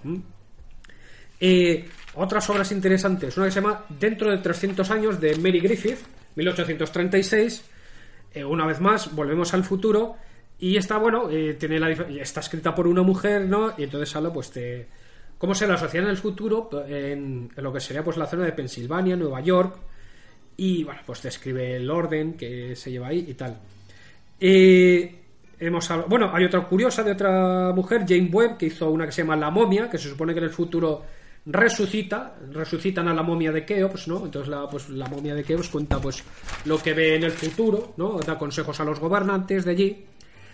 Y mm, bueno, por último, voy a mencionar, por centrarnos así en géneros, eh, una que se llama La batalla aérea de Air Battle de Hermann Lang de 1859, que esta eh, inaugura el género de las guerras futuras. De, no, que, pues, que describe, pues en este caso dice la batalla aérea, ¿no? Como sería una batalla aérea en el futuro, que por ejemplo influirá mucho en otra novela de gran éxito que se llama La batalla de Dorking de 1871, que es un relato que describe la invasión de Inglaterra por los alemanes y que fue un género que influyó en lo que fue luego la guerra de los mundos. ¿Mm? Y bueno, lo que podemos decir es que la segunda parte del siglo XIX fue muy prolífica en cuanto a ciencia ficción. Hay un libro que se llama La chica del átomo de oro, que es todo de relatos de ciencia ficción y que es de autores, pues mira, tenéis como a Flammarion, Emilio Salgari, Rudyard Kipling, Jack London, eh, O sea, que eran autores. mm, quiero decir que. de Autores de aquella época que eh, escribían también Sí, novelas de ciencia ficción. Maupassant tiene El hombre de Marte, eh, Emilio Salgari a la conquista de la luna. Entonces, O sea, era un género que se. que estaba, vamos, que se practicaba. Sí, eh, pues- pues eso, la segunda mitad del siglo XIX, la verdad es que merecería un, un episodio aparte, porque eso, porque hay mucho material y porque, bueno, como nos hemos marcado, en, en 1864 se publica Viaje al centro de la Tierra de Oh, Julio oh, Verne. oh, oh, Es palabras mayores. ¿Mm? que entonces que ya tenemos aquí, claro, eh, que para muchos autores, al menos o críticos, marca el inicio de la ciencia ficción propiamente dicha. ¿Por qué? Porque, vale, es una novela de aventuras, eh, por eso es un viaje al interior de la Tierra, pero que está documentada con, eh, con justificadas especulaciones en base a los conocimientos de la época, pues de la geología, la paleontología, y quizás es también la primera aparición en un relato de ficción de animales prehistóricos. ¿Te acuerdas que aparecen dinosaurios y tal? Yo creo que, amigo Miguel, que creo que Julio Verne se merecería un monográfico. Un día haremos un monográfico Haremos de un Julio monográfico Verne, pero Julio. bueno, recuerdo, Julio Verne es para muchos lo que sería el primer autor de ciencia ficción dura, porque eso, porque usa para narrar sus aventuras, pues lo que son información científica de la época, hace una proyección sobre esa información, pero bueno, como bien documentada, de hecho, su editor lo que hacía era un poco vender estos relatos como, como novelas didácticas. Como que era un medio para aprender ciencia, por ejemplo, eh, 20.000 de guardia de viaje submarino, oceanografía, ¿no? Eh, un viaje a astronomía, tal. Entonces los vendía pues, como un medio para aprender ciencia, mientras él instruir deleitando, ¿no? Mientras te diviertes. Eso es. Con lo cual, y, y fue Verne el que dijo, claro, cuando creo que hay algún testimonio por ahí, que él cuando se le ocurrió al centro de la Tierra le dijo como sus conocidos, se me ha ocurrido una idea que creo que me va a forrar. Me va a forrar que fue esta idea de, se me ha colocado hacer novelas, pues vale, de aventuras y tal, pero con ciencia explicada bien, tal, no sé qué. Además hay que decir que Julio Verne fue uno de los primeros novelistas del género que vivió de ello toda su vida. Toda su vida vivió de escribir. No de escribir una cosa y otra y un día escribir un diálogo y otro día una obra de teatro, sino escribir novelas de ciencia ficción, o sea, novelas de aventuras. Y el tío vivió toda su vida de ello bastante acomodadamente. Fue un bestseller y, y a eso se dedicó, sí.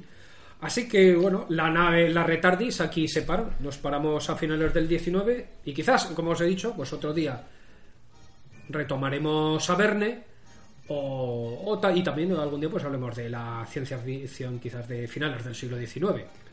Si te parece, hacemos una paradita y tomamos los cablégrafos que nos han mandado nuestros, Exacto. nuestros oyentes. Y hasta ahora mismo. Venga, volvemos.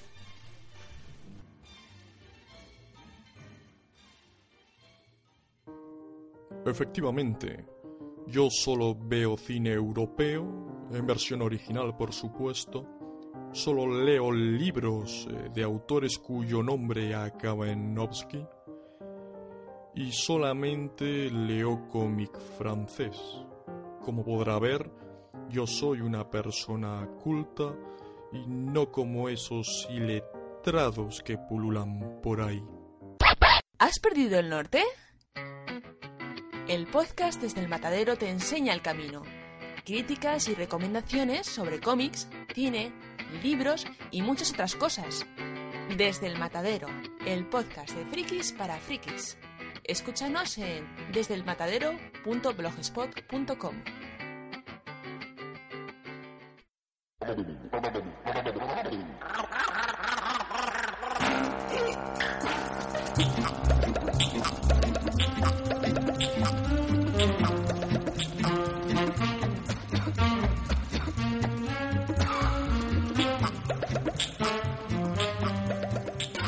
Muy bien, pues vamos a ver qué nos han comentado nuestros oyentes y amigos a través de las ondas del éter. Bueno, tenemos un poquito de todo. eh, comentarios de, sobre, el, sobre el programa de hoy. Ayer, hace unos días, dijimos, mm, vamos a hablar de protociencia ficción. ¿Tenéis alguna sugerencia? Pues eh, alguno nos dice, Nuria Franco, pues ya estoy deseando escucharlo. Manuel Espejo nos saluda. Daniel J. Abad Rodríguez dice, ahí entran los mapas antiguos de la Tierra plana con sus Godzillas a los lados. Abraham Muñoz, ya hemos hecho una referencia, dice, Proto es la Biblia, con zombies como Lázaro, ovnis como la estrella de Belén, un tipo que parece venido de otro mundo que anda sobre las aguas, eso sí que es proto ciencia ficción. Manuel Espejo nos dice que Marco Polo y sobre todo Chuck Flanagan nos dice que no baje de las tres horas. Bueno, no vamos a llegar. Sí, bueno, eh, eh, solo comentar, bueno, Nuria Franco es una compañera podcaster que también tiene un Es podcast cierto. de fantasía y ciencia ficción. Que recomendamos aquí. Atmósfera Cero y un blog que es Fantascine. También muy recomendable, así que hacerle una visitita. Eh, sobre el programa anterior, eh, Miguel Martínez Herreiro nos dice, aflojad el ritmo que os vais a quedar sin gas. El hombre picaraza, ya el programa que hicimos, el, de monstruos atómicos, hombre pi- picaraza nos dice, y eso que solo habéis rascado a la superficie. Jaime Ángel, el compañero podcaster de Tizan los zapatos y desde el matadero, eh, nos dice de todas estas pelis de monstruos. Justo estaba yo completando mi colección de pelis viejunas cuando escuché el podcast y empezaba Laten, Laten, Mefal. De todas formas, he de confesar que más que de monstruos soy más de invasiones alienígenas, platillos volantes y viajes en el tiempo. Un día hablaremos. Algún día hablaremos de, de invasiones. Ed Wood nos felicita y dice, lo escucho esta mañana, disfruta un montón, chavales. Estamos hablando del último programa. Miguel de la Torre, lo estoy escuchando, me encanta, qué difícil es charrar dos horas y media sin aburrir ni un segundo. Pero lo conseguís. Por cierto, que cuando Gracias. hablasteis de Ray Harryhausen, descubrí la cabeza e hice genuflexión. Bien hecho. Gracias, amigo. El hombre picaraza desde el camión oyendo el payaso, haciendo el payaso, oyendo los retronautas. Bueno, Cuidado con el camión. cuidado. Y Daniel Bay- Bayant nos dice, que te lo agradecemos en el alma, buenísimo programa. No tiene precio el que echen Jason y los argonautas en la tele. Que mi mujer y yo la veamos mientras comemos. Yo disfrutándolo como un enano y ella, que no ha visto ninguna peli clásica, la vea callada sin decir palabra. Pues muy bien. Nos alegramos un montonazo. Miguel de la Torre es el compañero que nos ha... Ah, no, perdón. Miguel de la Torre nos sugiere La isla voladora de la puta, en los viajes de Gulliver, de la que hemos hablado. La aventura de un tal Hans Fall, de Edgar Allan Poe. También nos habla del- de la verdad sobre el caso Valdemar, la conversación de Eiros y Charmion, de la que por cierto no he hablado, he hablado de Edgar Allan Poe, pero de paso decimos que la conversación de Eiros y Charmion viene a contar la caída de un cometa que destruye la vida en la Tierra. Fíjate, catástrofe. Ujú.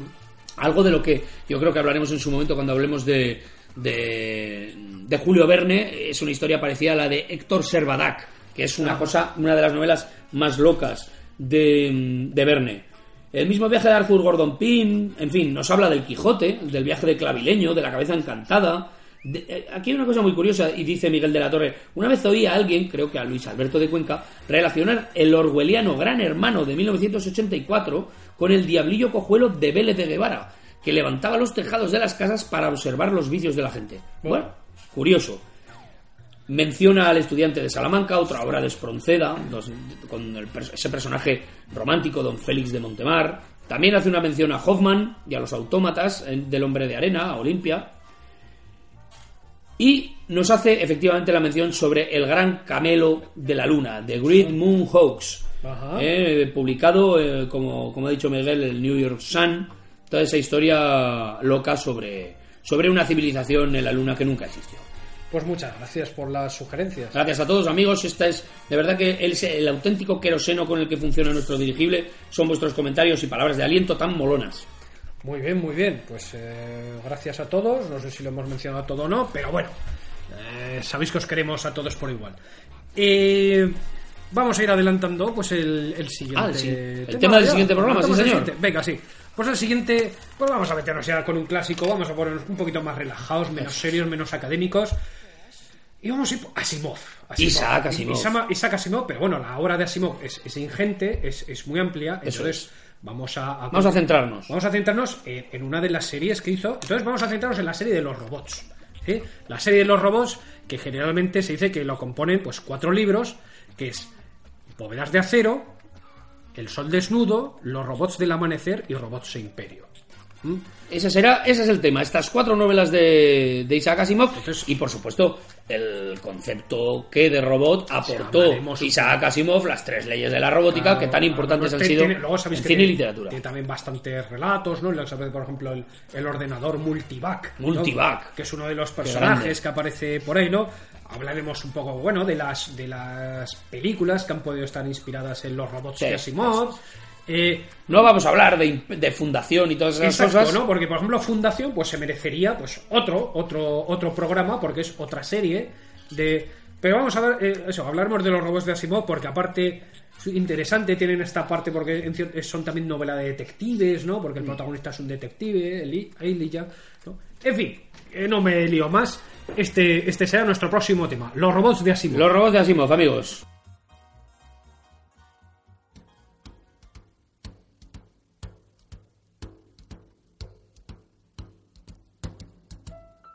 Fly me to the moon. Let me play among the stars.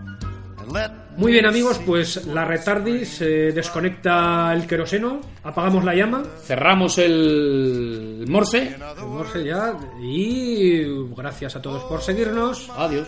Y os esperamos en la próxima edición. In other words, baby, kiss me. Fill my heart with song and let me sing forevermore.